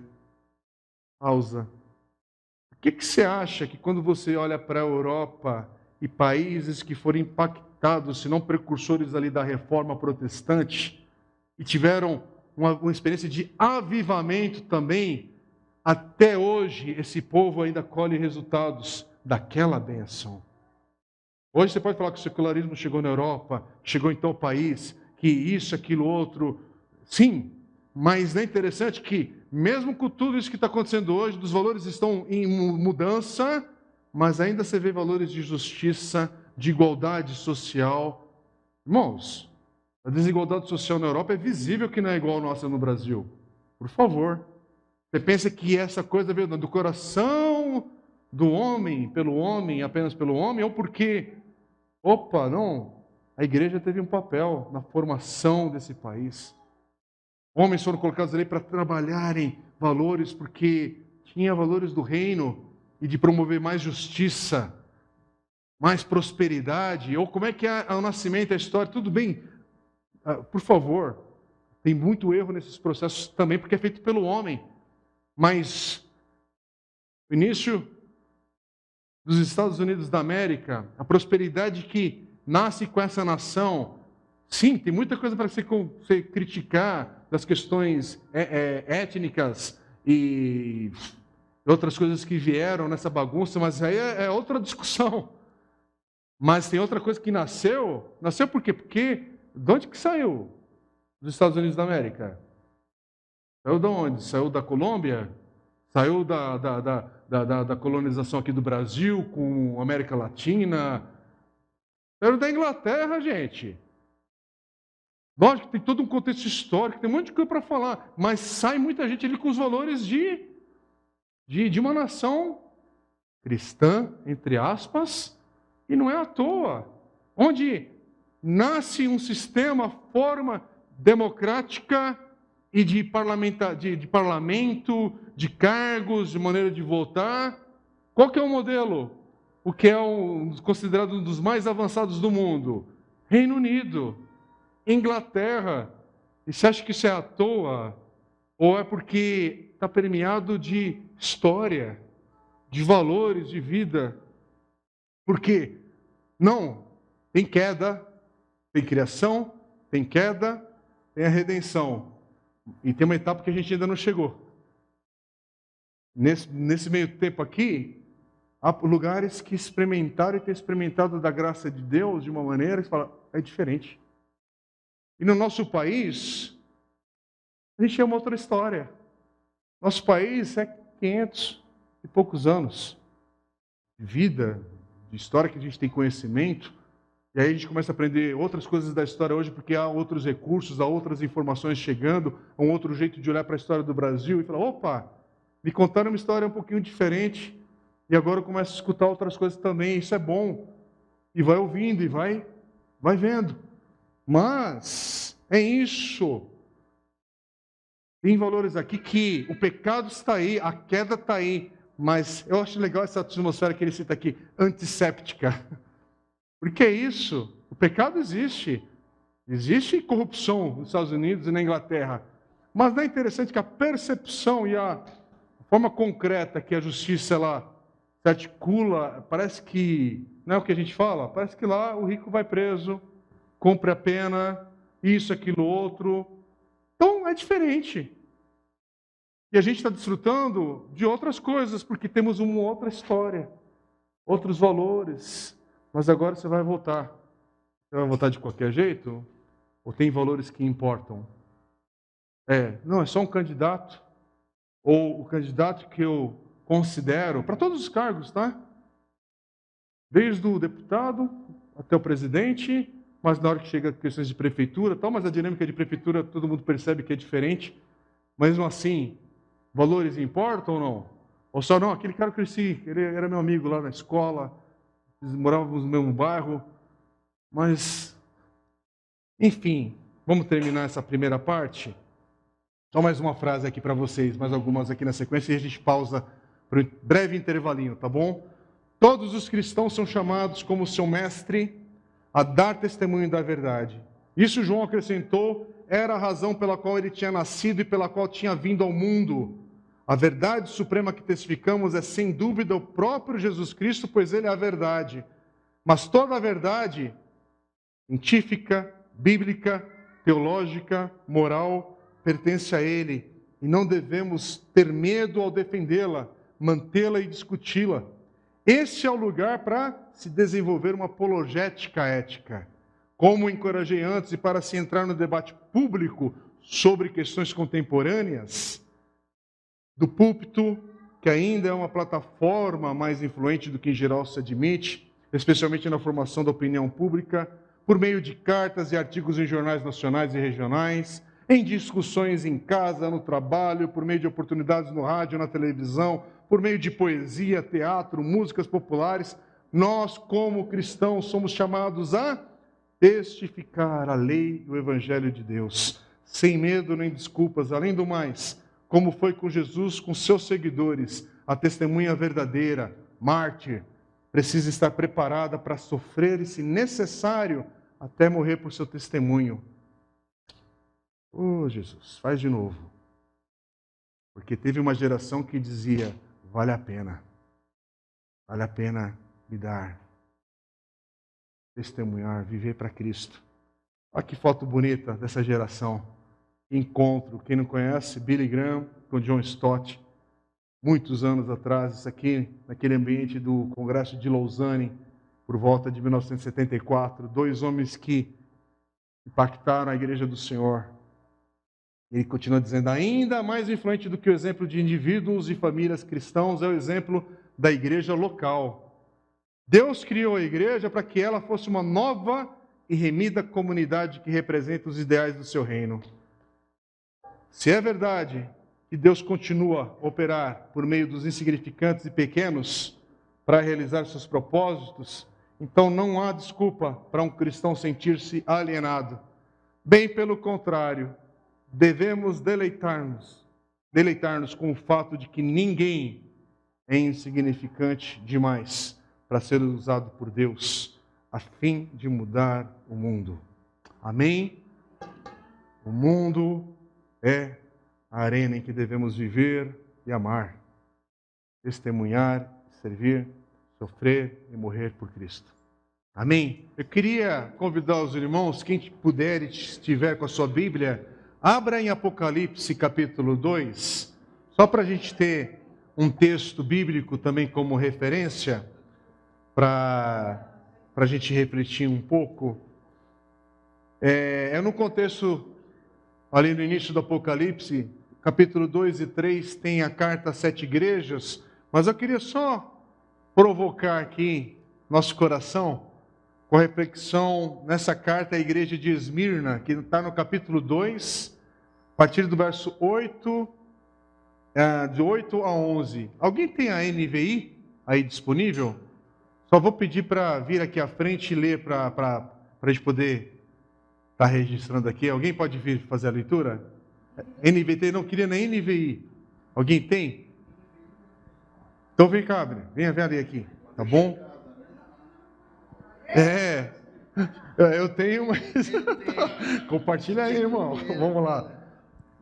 Vamos ler, presta atenção. É, Apocalipse, Apocalipse 2, versos 8 a 11. Apocalipse 2, 8. Aqui, já achei, já. Ao anjo da igreja em Esmirna, escreva. Estas são as palavras daquele que é o primeiro e o último, que morreu e tornou a viver. Conheço as suas aflições e a sua pobreza, mas você é rico. Conheço a blasfêmia dos que se dizem judeus, mas não são, sendo antes sinagoga de Satanás. Não tenha medo do que você está prestes a sofrer. O diabo lançará algumas alguns de vocês na prisão para prová-los, e vocês sofrerão perseguição durante dez dias. Seja fiel até a morte, e eu lhe darei a coroa da vida. Aquele que tem ouvidos, ouça o que o Espírito diz às igrejas. O vencedor de modo algum sofrerá, e a segunda morte. Ao anjo da igreja em Pérgamo, não, só até aí, só até aí, isso. Não, essa parte onde da igreja é só até aí não está na Bíblia, tá? Essa aí foi a interpretação do Abner. Parou um pouquinho antes.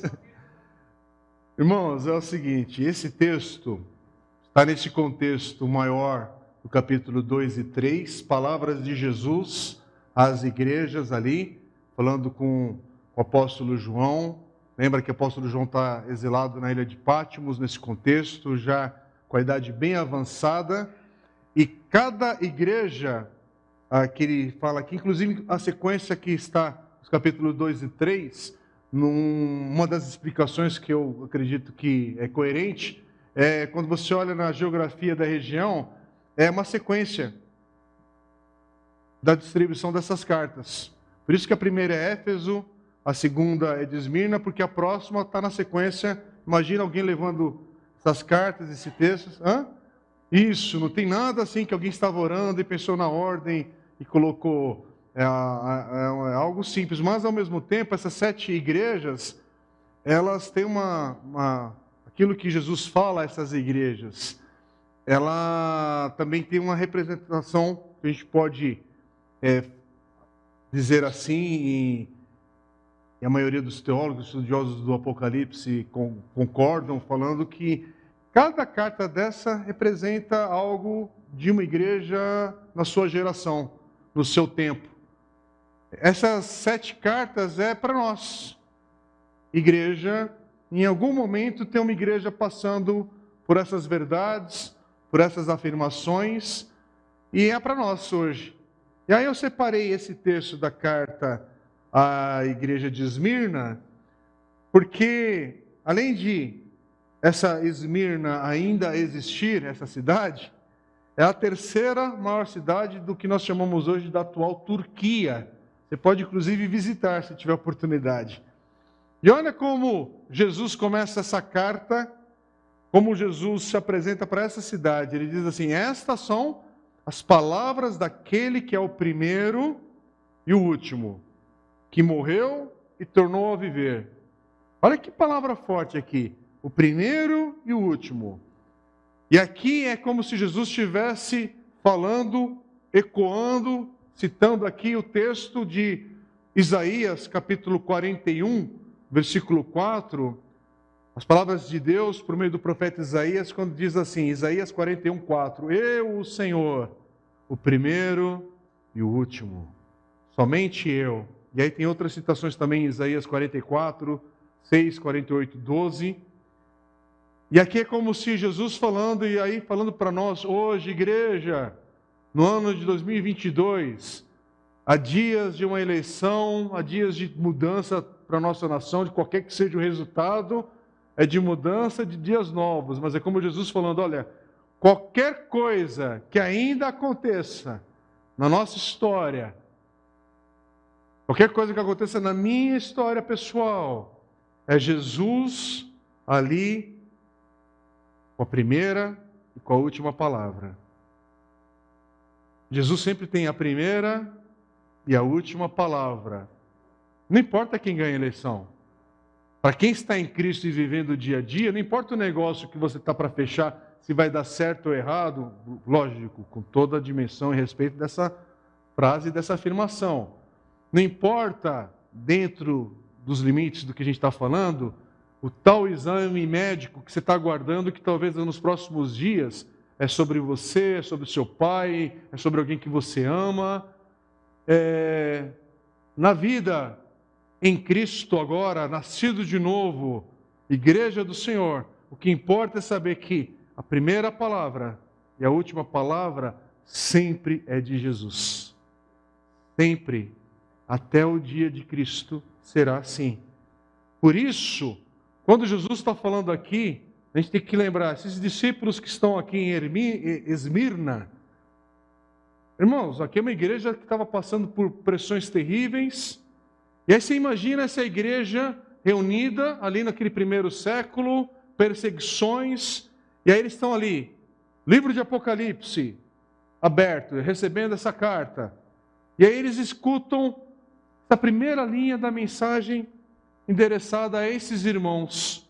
E Jesus falando: Conheço as suas aflições, diz o Senhor.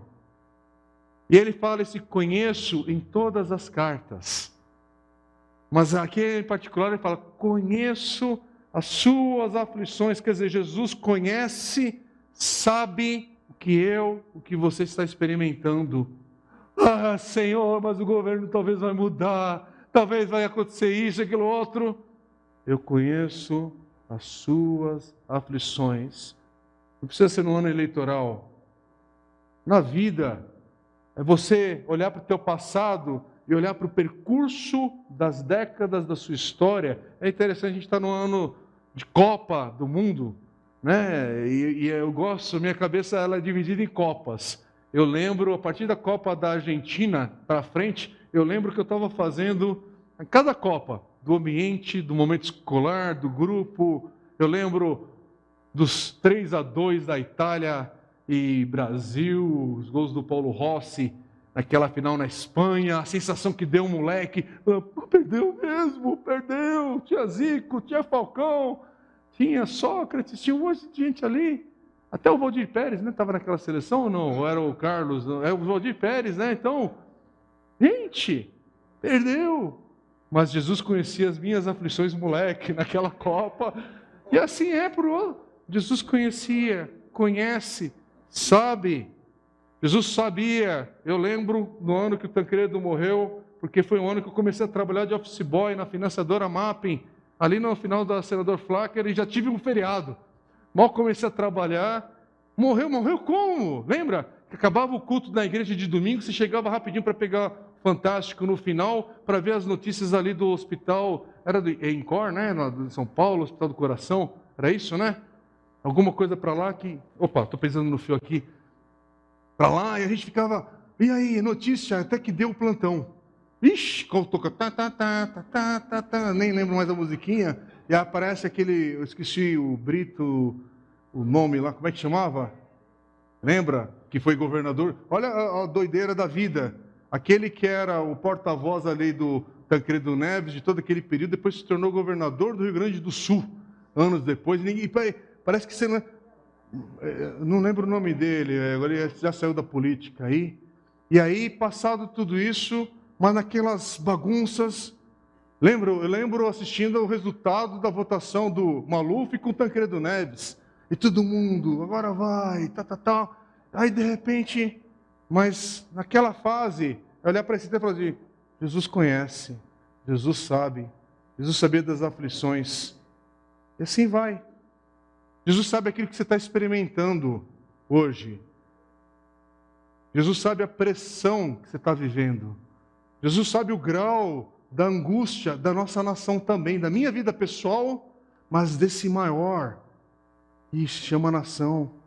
Aí, de novo, e Jesus fala nessas cartas aqui, Ele está entre, no meio das igrejas, Ele não está distante no céu. Ah, vamos olhar todo mundo aqui com aquele binóculo, o binóculo não, o telescópio, né? O mais potente da NASA, tal, tal. Não, não, não, não. Você está olhando para o lugar errado. Jesus está falando que ele está entre, está no meio da igreja. Não é para a igreja ficar olhando para o céu e falar, Jesus! E gritar bem, todo mundo agora em voz alta, o Brasil é... Não, não, não, ele está aqui entre nós.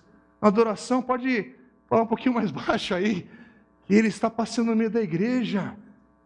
O céu não está com problema de surdez, não tem que trocar o aparelho porque venceu, e a comunicação está falhando ele está entre, no meio, inclusive nesse ano chamado 2022. Já passou a pandemia, já foi Covid, já foi vacina. Ah, tem eleição daqui a alguns dias. Tem, é sério. Só faço isso para dar um, um, um negócio para a gente não ficar tão sério assim. Mas ao mesmo tempo, Jesus está entre nós. Ele não está distante desse processo. E aqui é uma igreja que está na pressão sofrendo. E aqui, o que, que aquele que conhece essas aflições tem a dizer a essa igreja, a esses irmãos? E aí, eu queria, se eu pudesse, Senhor Jesus, fala o seguinte: eu conheço as aflições e agora vou livrá-los de todas elas. Aleluia! Culto do poder, o culto da vitória depois das eleições, toda a igreja vai estar celebrando. Não, não, não. Eu queria que Jesus falasse: olha, os meus discípulos não deveriam passar por tamanho perigo, por isso eu dou essa palavra de encorajamento, dessa dificuldade. Seja fiéis a mim, e eu os isolarei de toda aflição. Sejam fiéis a mim, e eu os isolarei de todo esse processo eleitoral que desgasta, que traz polarização, que mexe com o eu de cada um, com eu gosto disso, eu penso naquilo outro, há discórdias. Olha, eu vou isolar a igreja dessa aflição, da perturbação desse mundo caído. Opa, o mundo é caído? Eu não sabia, né? Você pensou que o mundo era só Disney? Aliás, até a Disney está caída agora, né? Porque agora tem cada coisa, até lá distorceu as coisas. Até 10 anos você ia para Disney para curtir tudo. Agora você vai com o filhinho, deixa o papai olhar primeiro as coisas aqui, para ver se você pode olhar realmente para o Mickey, para o Pateta, para o Pluto, para ver se é o Pluto mesmo, se não é a Pluta, e mudaram as coisas, né? E, né? e aí tá feio o negócio. Mas o que, que Jesus está olhando aqui? Ao invés disso, o versículo 9 que, que diz: Conheço as suas aflições. É uma afirmação, irmãos. O que, a teologia da prosperidade cai por terra? É por isso que evangelho da prosperidade não é evangelho, é outra coisa. Não, não dá para estar na mesma frase. Evangelho da prosperidade. É lógico que a gente fala assim para identificar, mas dá para ver a, a, a incompatibilidade? Há aflições. E Jesus fala o quê? Versículo 10. É por isso que temos que ter a palavra de Deus. Você quer ter a mente de Cristo? Começa com a palavra de Cristo revelada nas Escrituras. E aqui é uma delas. Não tenha medo. E olha o que Jesus fala, é uma afirmação, irmãos, do que você está prestes a sofrer. Você está prestes a sofrer. E aí ele vai falar ainda, e seja fiel até a morte. Quer dizer, já está implícito aqui, ó, vai morrer. Tem morte. Vai morrer. Tem morte. Mas Jesus está dizendo aqui, é interessante isso, porque graças a Deus, louvado seja Deus, que não para nessa parte, seja fiel até a morte. Mas é interessante a ordem. Jesus está dizendo o seguinte: olha, as coisas vão piorar, antes de começar a melhorar de fato. É um processo de piora antes da melhora. Agora eu não sei que pauta que a gente está nesse contexto chamado ano 2022. Mas presta atenção. Estamos na segunda de sete cartas. Não tem aqui não tem crítica a essa igreja, não tem correção. Outras cartas, Jesus vai dizer: contra você, porém, tenho isso. Mas não nessa carta de Esmirna e nem na de Filadélfia. E por quê? Porque os discípulos aqui estão vivendo fielmente ao Senhor. Se não estivessem sendo fiel ao Senhor, tinha correção, tinha exortação. Mas diferente na primeira carta que Jesus fala aos discípulos de Éfeso que eles não haviam, é, que eles haviam abandonado o seu primeiro amor, aqui é outra coisa. Eles eram fiéis a Jesus e por ser fiel a Jesus estão debaixo de pressão, irmãos. A fidelidade não trouxe prosperidade, a fidelidade trouxe aflições e pressões sobre essa igreja. Mas são sete cartas, não é só um modelo que se agarra, ah, esse aqui é o meu e eu não vou largar dele. Não, mas a gente está só pegando essa aqui para poder equilibrar aqui, trazer alguma coisa para a nossa conversa. Mas então vamos para um outro passo a partir dessa leitura. Quando a luz começa a brilhar na escuridão, a escuridão tem duas opções. Uma, reconhecer que a luz revela e mudar o que é necessário. A outra opção é extinguir a luz. Candelabro dessa igreja de Esmirna está brilhando. A vontade de Deus para a vida daquele povo estava clara por meio dessa igreja, da igreja do Senhor. Mas as trevas da cidade não podiam mais tolerar isso. E aí o candelabro está agora sentindo a pressão tem aflição, porque está tendo uma reação à luz. Onde estamos? Não sei. Versículo 9, Jesus diz: Conheço as suas aflições. E essa aflição aqui, a palavra no grego, aí tem que falar sobre isso. Eu às vezes não gosto de citar essas coisas, mas é necessário, porque a aflição aqui não é a tua aflição com a conta do teu banco, com o pagamento que você precisa fazer. Senhor, que aflição me. Não, não. Aqui é outro tipo de aflição. Não é a aflição que você está com com uma doença crônica, que é aflição, é sobre o reino de Deus. Chegou o reino de Deus e há conflito, há pressão, há aflições. Não é sobre, ai, eu estou com uma aflição no coração. Não, não, é outra coisa. É a pressão, tem a ver com o reino de Deus. Tem a ver com os valores do Senhor. E aí, essa tal palavra tripsis aqui, eu não sei como é que pronuncia isso, mas essa pressão que é experimentada quando o reino de Deus chega contra o reino do homem em rebelião contra Deus. É colisão, irmãos. Tem colisão de reinos, de valores. Luz em conflito com o reino das trevas. Justiça em conflito contra a injustiça. Vida, morte, há conflito, há um mundo espiritual em conflito. Então, numa época que passamos com máscaras, a comparação é boa aqui, não é? Quando a gente experimenta pressão sobre onde os ídolos são desmascarados. Quando o orgulho do homem é confrontado com o chamado arrependimento, porque agora até o evangelho sem arrependimento é pregado. Olha, eu não quero nem usar a palavra que eu escutei essa semana, porque me entristeceu demais. Alguém que já foi importante na minha vida. E aí tem uma frase terrível, porque como assim um, um evangelho que eu não preciso mais me arrepender? E aí eu falo, aleluia. Não, como assim? A igreja aplaude ainda? Um evangelho que não fala, arrependa-se, creia no Senhor Jesus. Como assim? É a base do evangelho, irmãos. Mas seguir Jesus nesse mundo significa que vamos ter esse tipo de aflição. Tlipsis aqui. Depois alguém me corrige no grego aqui, que não é minha praia. Hã? Tlipsis, alguma coisa assim. Agora, olha o que João diz, Apocalipse 1,9. Eu, João, irmão, companheiro de vocês, onde? Na, lá no Resort Gospel da Bahia? No sofrimento, no reino e na perseverança em Jesus.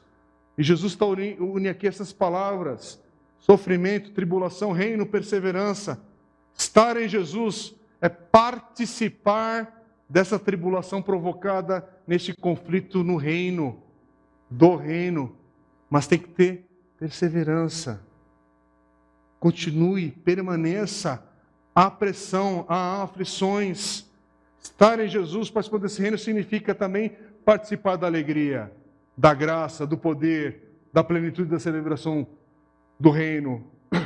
Porque Jesus tem uma promessa nessa para essa igreja. Fica firme. Vai ter vitória. Mas vai ter aflição, meu irmão. Não tem como não falar sobre isso. Vai ter resistência ao reino. E essa resistência faz com que essas aflições se manifestem, porque são reinos em colisão. Então, por trás de perseguição, luta, aflição, hostilidade contra aqueles que são do Senhor, a gente tem que lembrar: há poder maligno para tentar destruir quem pertence a Jesus. Porque Jesus fala nessa carta: o diabo lançará alguns de vocês na prisão.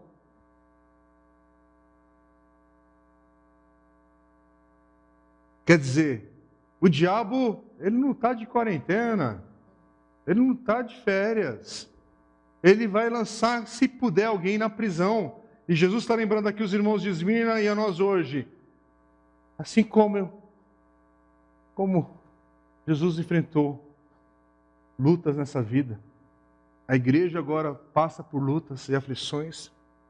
Há oposição espiritual na vida de todo aquele que é crente da igreja do Senhor. Então, irmãos, qualquer papo que envolva reino de Deus, a hostilidade não é porque você vai votar em tal ou tal candidato. Há valores do reino também nessa conversa toda. Há coisas espirituais em andamento. Por favor, e aí não mistura, não estou falando de candidato, que é um candidato é de Deus e o outro é do diabo, mas há valores. Mas, oi, obrigado, viu? Obrigado. Mas Há princípios que se identificam mais com o reino de Deus. Sim, o mundo é caído. Sim, estamos na queda. Estamos experimentando a redenção em Jesus. Ainda não estamos na consumação dos tempos. É possível ter mais justiça, menos desigualdade. Nenhum projeto político é lavado no sangue de Jesus. Todo político tem pés de barro, mas, contudo, há valores do reino que às vezes parecem mais aqui, mais ali.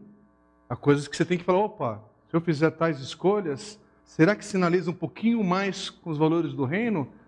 E vai ter aflição, vai ter luta, vai ter pressão. É por isso que Efésios 6,12, a gente vai chegar lá com, com as mensagens em Efésios aqui na igreja.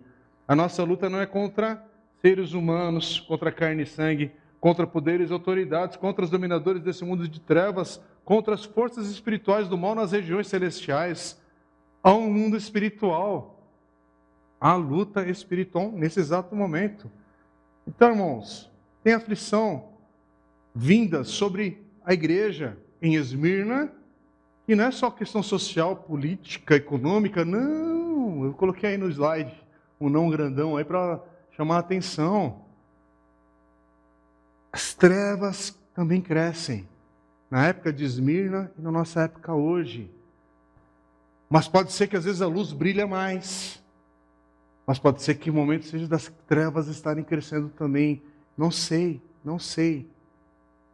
Mas assim como Jesus já derrotou Satanás na cruz com a sua ressurreição, Satanás não tem mais como atingi-lo de forma alguma. O Calvário já está resolvido. Jesus já veio, já está resolvido. Mas é por isso que o que dá para o diabo fazer é continuar correndo atrás daqueles que são amados de Deus, são preciosos ao, ao Senhor, à sua igreja. Por isso que a tua família é atacada, por isso que teus filhos são alvos de Satanás constantemente, cônjuges, maridos, esposas. Por isso essa batalha nas famílias nesses últimos tempos. Por quê? Porque são, ah, é porque o mundo mudou, não é porque o mundo espiritual está em luta com valores de Deus.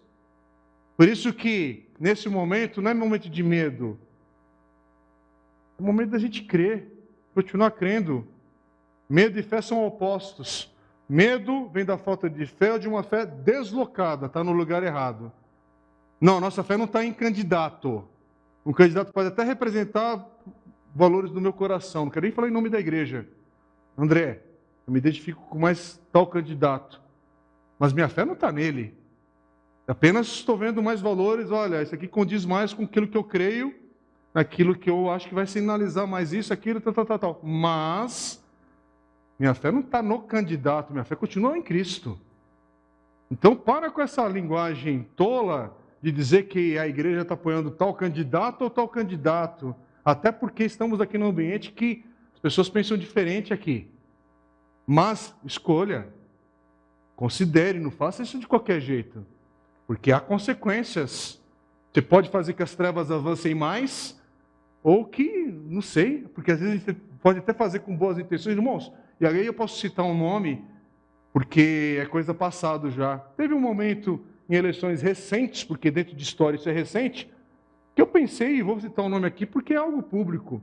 Eu pensei que um candidato chamado Écio Neves era uma melhor escolha. E aí fiquei triste com o resultado, porque eu falei, poxa, devia ter ganhado tal e tal pessoa.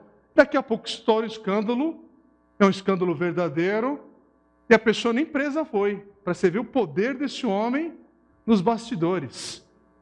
Mas aí você pensava, não, é, pessoa vai falar em nome da igreja para apoiar?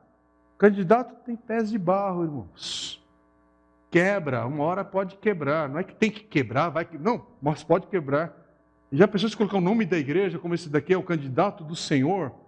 Mas naquele momento, ainda olhando algumas coisas, eu pensava, olha, dentro daquilo que a gente está vendo, parece. Agora eu estou falando porque é coisa do passado.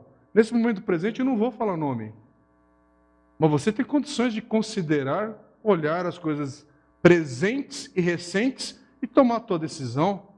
Avalie, considere, mas lembre-se: a minha fé não está nesse candidato, não está nesse projeto político com o nome de partido A, B, C, D, E, não está em ser de esquerda, de direita ou de centro ou sei lá o quê. Mas alguma coisa vai acontecer. Não existe também movimento no vácuo. Ó, oh, fica aí do jeito que está, que alguma coisa vai dar certo. Tenta a sorte. Esse computador não apareceu aqui porque alguém falou assim: ó, oh, vai dar tudo certo. Jogou para o alto e aí caiu na mesa aqui um notebook da Samsung, projeto tal, tal, tal, tal, tal, com processador não sei o que. Não. Para chegar nisso aqui, teve a Prológica lá atrás, lembra? O CP500. Teve outras coisas, tem gente que nem sabe do que eu estou falando. Né? Para chegar nesse aqui, olha, teve erro, acerto, um monte de coisa. É a vida, mas o que Jesus fala no versículo 10 é muito importante. O diabo lançará alguns de vocês na prisão, e ele fala para quê? para prová-los. Quer dizer, o diabo sempre intenta o mal. contra nós, contra a igreja do Senhor. Mas aí tem uma continuação nesse versículo, louvado seja Deus. É como se tivesse um mas aí, que Jesus vai continuar falando. Porque esse Jesus toma as nossas aflições, nossas lutas. Não é ausente. Ele não fica só à distância, a igreja sofre, sofre, sofre, sofre, sofre, sofre, sofre, sofre, sofre, sofre, aí eu entro em cena e acabou o jogo. Não. É por isso que tem momentos da história que Deus levantou um tal de Wilberforce, que foi um grande homem de Deus usado para derrubar as leis da escravidão no Reino Unido. Foi o pioneiro nisso. É por isso que na história Deus levanta homens como Pascal, pessoas sábias, gente que promoveu saúde, hospitais, é ver o Hospital Evangélico de Curitiba na nossa nação, é ver centros de pensar, de desenvolver sabedoria, pensamento, ciência, sim, nasce com homens de Deus, com a igreja ali daquela época, daquele momento histórico, promovendo, promovendo literatura, desenvolvendo, a, a, a, erradicando o analfabetismo, levando justiça, promovendo recursos. É isso, irmãos. Mas há uma provação também aí em andamento, há lutas. Estamos sendo testados, provados. Mas Jesus tem autoridade, ele é o primeiro e o último. E eu não sei onde que nós estamos, concretamente nessa afirmação. Onde estamos?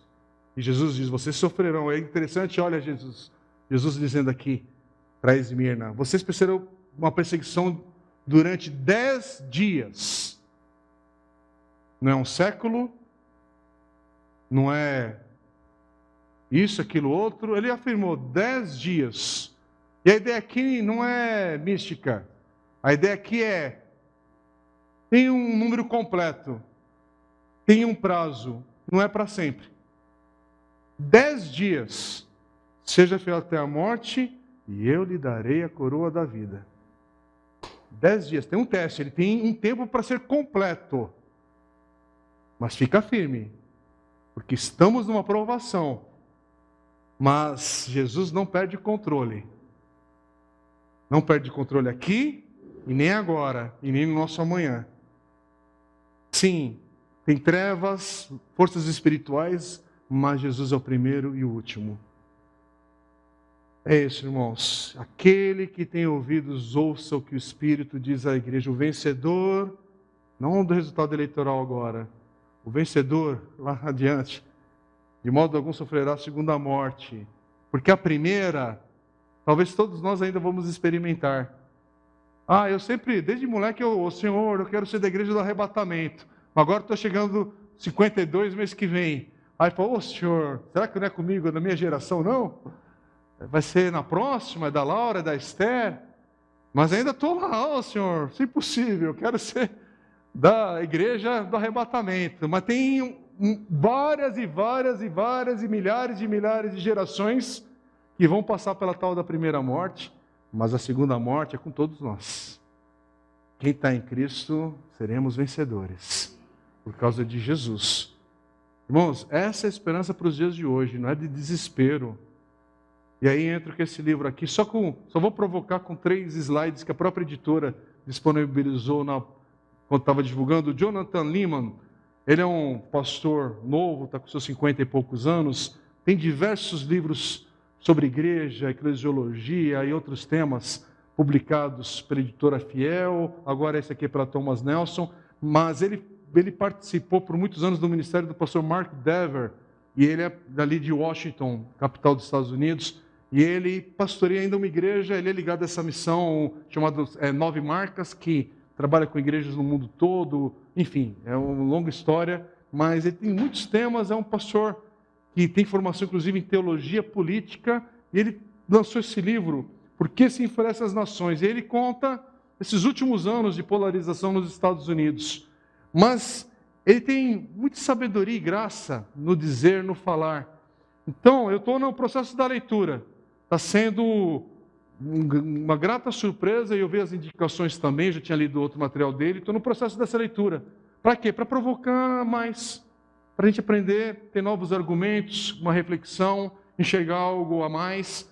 E aqui é bonito, ele escreve e dedica o livro falando que é para as filhas dele poderem herdar um outro momento na história, na nação americana. E aí esse pastor, no meio dessa polarização toda que a gente pode olhar e ver o que está acontecendo por aqui, no, no, nossa terra, é interessante que ele fala sobre, resumindo, né? É, eu estou compartilhando apenas isso para a gente poder fechar. Três atitudes cristãs que podem transformar a sociedade. Para resumir aqui, bem resumido, né? E ele vai dizer assim: primeiro, viver como uma nação já redimida. Em vez de gastar energia tentando redimi-la, alguns aqui são chamados a entrar no, no outro labor aí, no outro trabalho, mas viva como essa nação que já é redimida. Não fique esperando o governo que vai ganhar, se é que vai ganhar, o que vai acontecer no ano que vem, daqui a 4, 10 anos. Já viva agora com essa verdade que somos uma nação redimida, vivendo aqui em terra estrangeira. Somos peregrinos, mas podemos ser sinais de luz, de graça, da misericórdia de Deus. Por isso, promova a justiça, distribua recursos, bens quando é possível fazer isso quando o teu orçamento permite, quando você pode ser além da tua generosidade normal. Por isso que, com todo respeito, vocês me conhecem, sabem, mas a igreja local, você oferta, você abençoa, você coloca sua energia, sua vida, tempo, talentos, amor. Porque você está vivendo com os valores de uma nação já redimida. É porque é a partir de onde Deus te coloca concretamente, isso chama-se também igreja, comunidade batista, metodista, isso, aquilo, mas onde Deus te colocou? Viva como uma nação redimida. Ah, porque a gente vai ganhar Santo André. Tá, tá, tá, e o que você está fazendo agora já? Onde Deus te colocou ali? Começa, dá o primeiro passo. Segundo ponto, abandone essa obsessão de construir o céu na terra para viver fielmente como cidadãos de um reino celestial. Isso não quer dizer que você cruza o braço. Isso só quer dizer o seguinte: olha, eu vou tentar o máximo possível aqui trazer os valores do reino, mas lembrar que esse reino é celestial, é algo maior. Ele não chegou na sua plenitude ainda, mas ele começa a transbordar aqui. Terceiro, deixe o ensino de Jesus moldar o nosso envolvimento público também, amando nossos vizinhos e buscando a justiça. Viva isso. O mais possível que isso, como é que se concretiza? É, são as, as conversas, são os diálogos, são os espaços onde você serve, ONG que você se doa, trabalha. É por isso que, quando a igreja fala sobre projeto Shalom, onde está aqui a Pri, o Marcos, o Abner estão envolvidos, a família e outros irmãos e irmãs e igrejas que abraçam essa causa, não é fazer ação social da igreja, só bonitinho. Não, não. É para a gente poder buscar a justiça, fazer o bem e deixar Jesus moldar. Não, Senhor, eu ensino aqui local, nossa aquilo, mas, Senhor, onde a gente pode hoje amar? Onde a gente pode hoje abençoar? Onde a gente pode fazer uma pequena diferença na vida de alguém com coisas concretas? Mas lembre-se, vou terminar com essa frase: no mundo caído, Nenhum programa político pode reivindicar a expressão da vontade de Deus. O mundo é caído. E é aquela frase primeira: O mundo é essa arena em que devemos viver, amar, testemunhar, servir, sofrer e morrer por Cristo. Amém?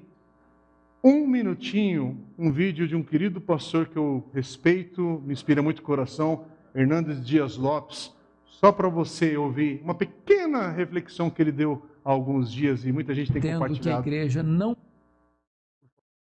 pode ter uma posição político-partidária. A igreja não é um curral eleitoral. O púlpito não é um palanque. Nós não temos voto de cabresto. O povo de Deus deve ser um povo esclarecido. A igreja lida com princípios e com valores. Aí sim a igreja precisa se posicionar. Nós cremos nisso, nisso, nisso, nisso. Nós cremos na família, nós somos contra o aborto, nós somos a favor da valorização do casamento, nós somos a favor de verdades absolutas, nós somos contra a relativização dos costumes.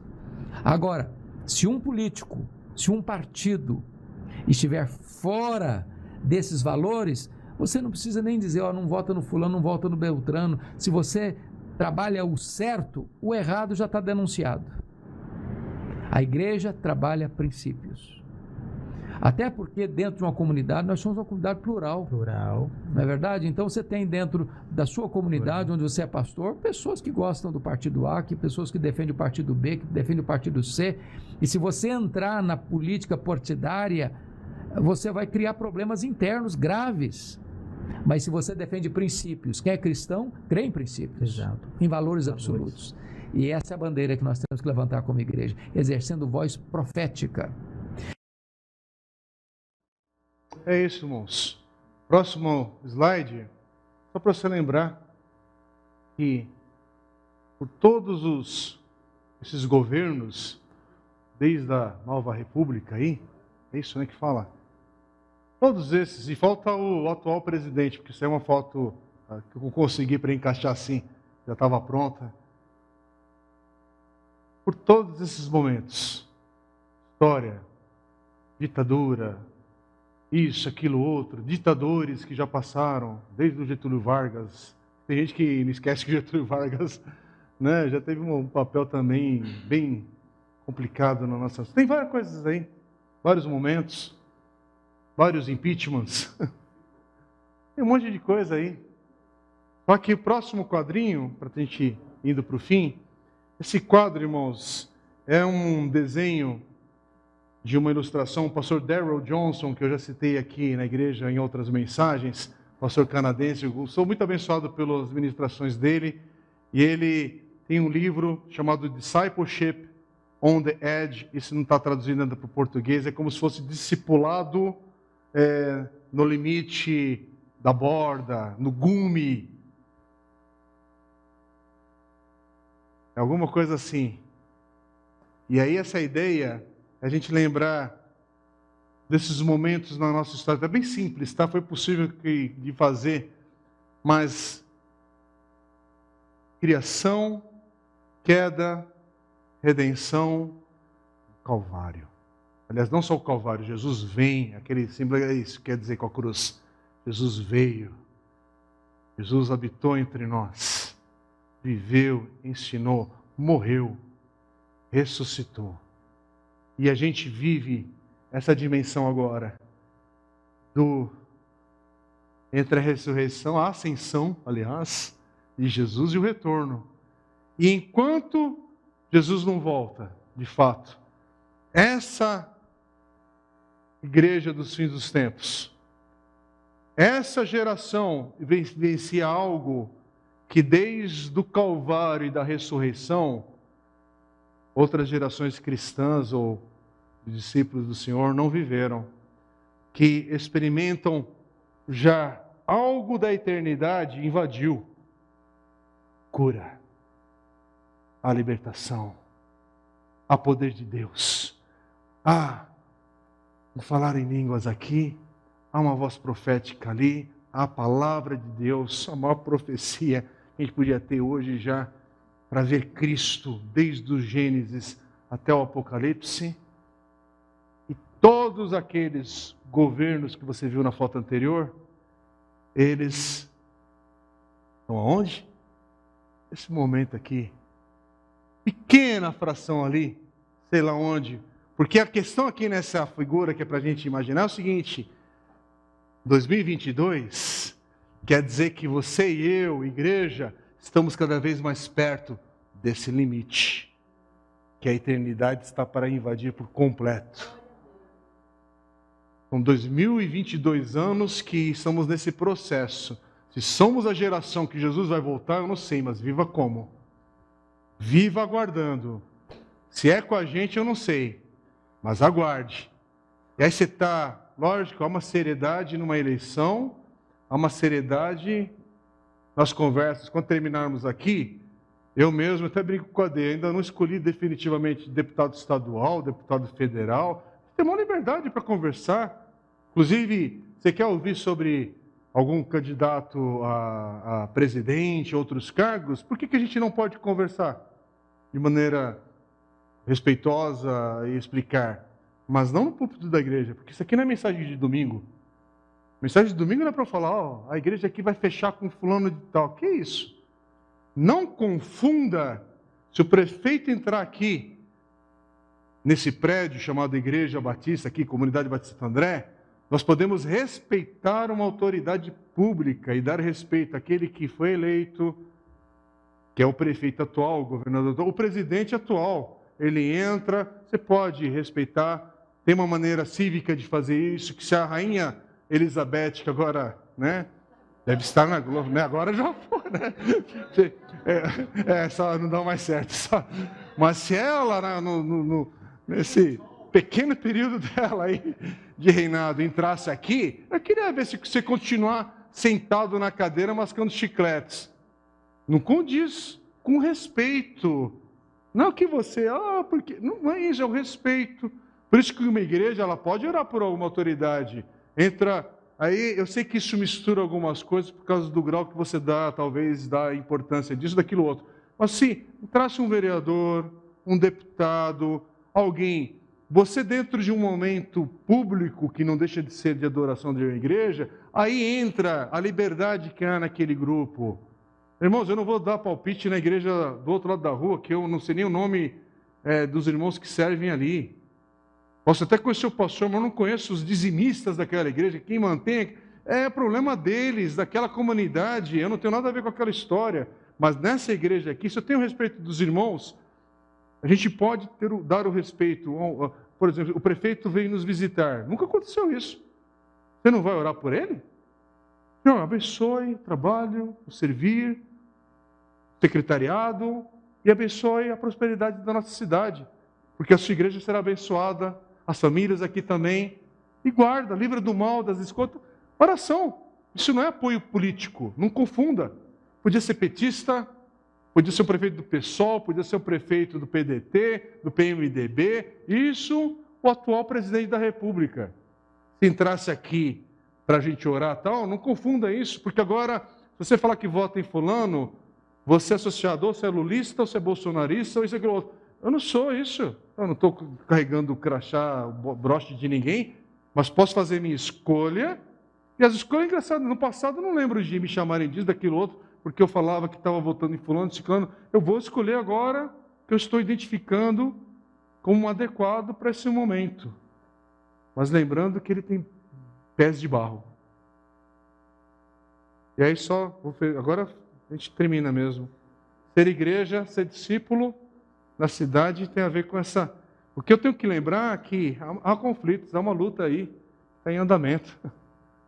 É que esse tema é rico demais, é difícil parar, né? Mas vamos parar. Eu queria só fazer uma coisa diferente. Parar agora, a gente vai orar.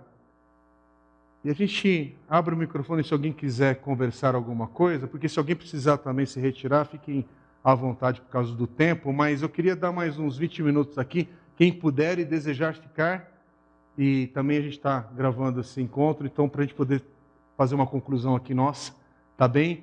E já tem bastante conteúdo para refletir, para ouvir. E é isso que eu quero dizer, falar desse assunto dá trabalho. Por isso que não dá para passar só para falar, citar, é, dá trabalho. Isso porque isso aqui é uma introdução. É uma introdução para o tema. Eu creio que a gente tem bastante coisa para orar. Então vamos orar e finalizar. Pai querido, obrigado por esse tempo precioso que o Senhor nos deu de escuta, de refletir, de ouvir. E tem misericórdia, Pai, de tantas coisas que a gente desconhece, que a gente tem nossas limitações, mas precisamos também atender agora com responsabilidade esse momento de eleições, de votação, escolhas, mas o Senhor, cremos nessa palavra, Pai, que o Senhor em Cristo é o primeiro e o último a dizer qualquer coisa na nossa história, na nossa vida, na vida da tua igreja e desse mundo. Por isso, Deus, toma agora esse momento, que a luz do Senhor brilhe mais uma vez, trazendo glória, honra e louvor. E tenha misericórdia de nós nessa hora difícil que vivemos. Tenha misericórdia da nossa nação, da tua igreja daqueles que estão sem Cristo. Tem misericórdia. Em nome de Jesus oramos. Amém. Amém. Amém.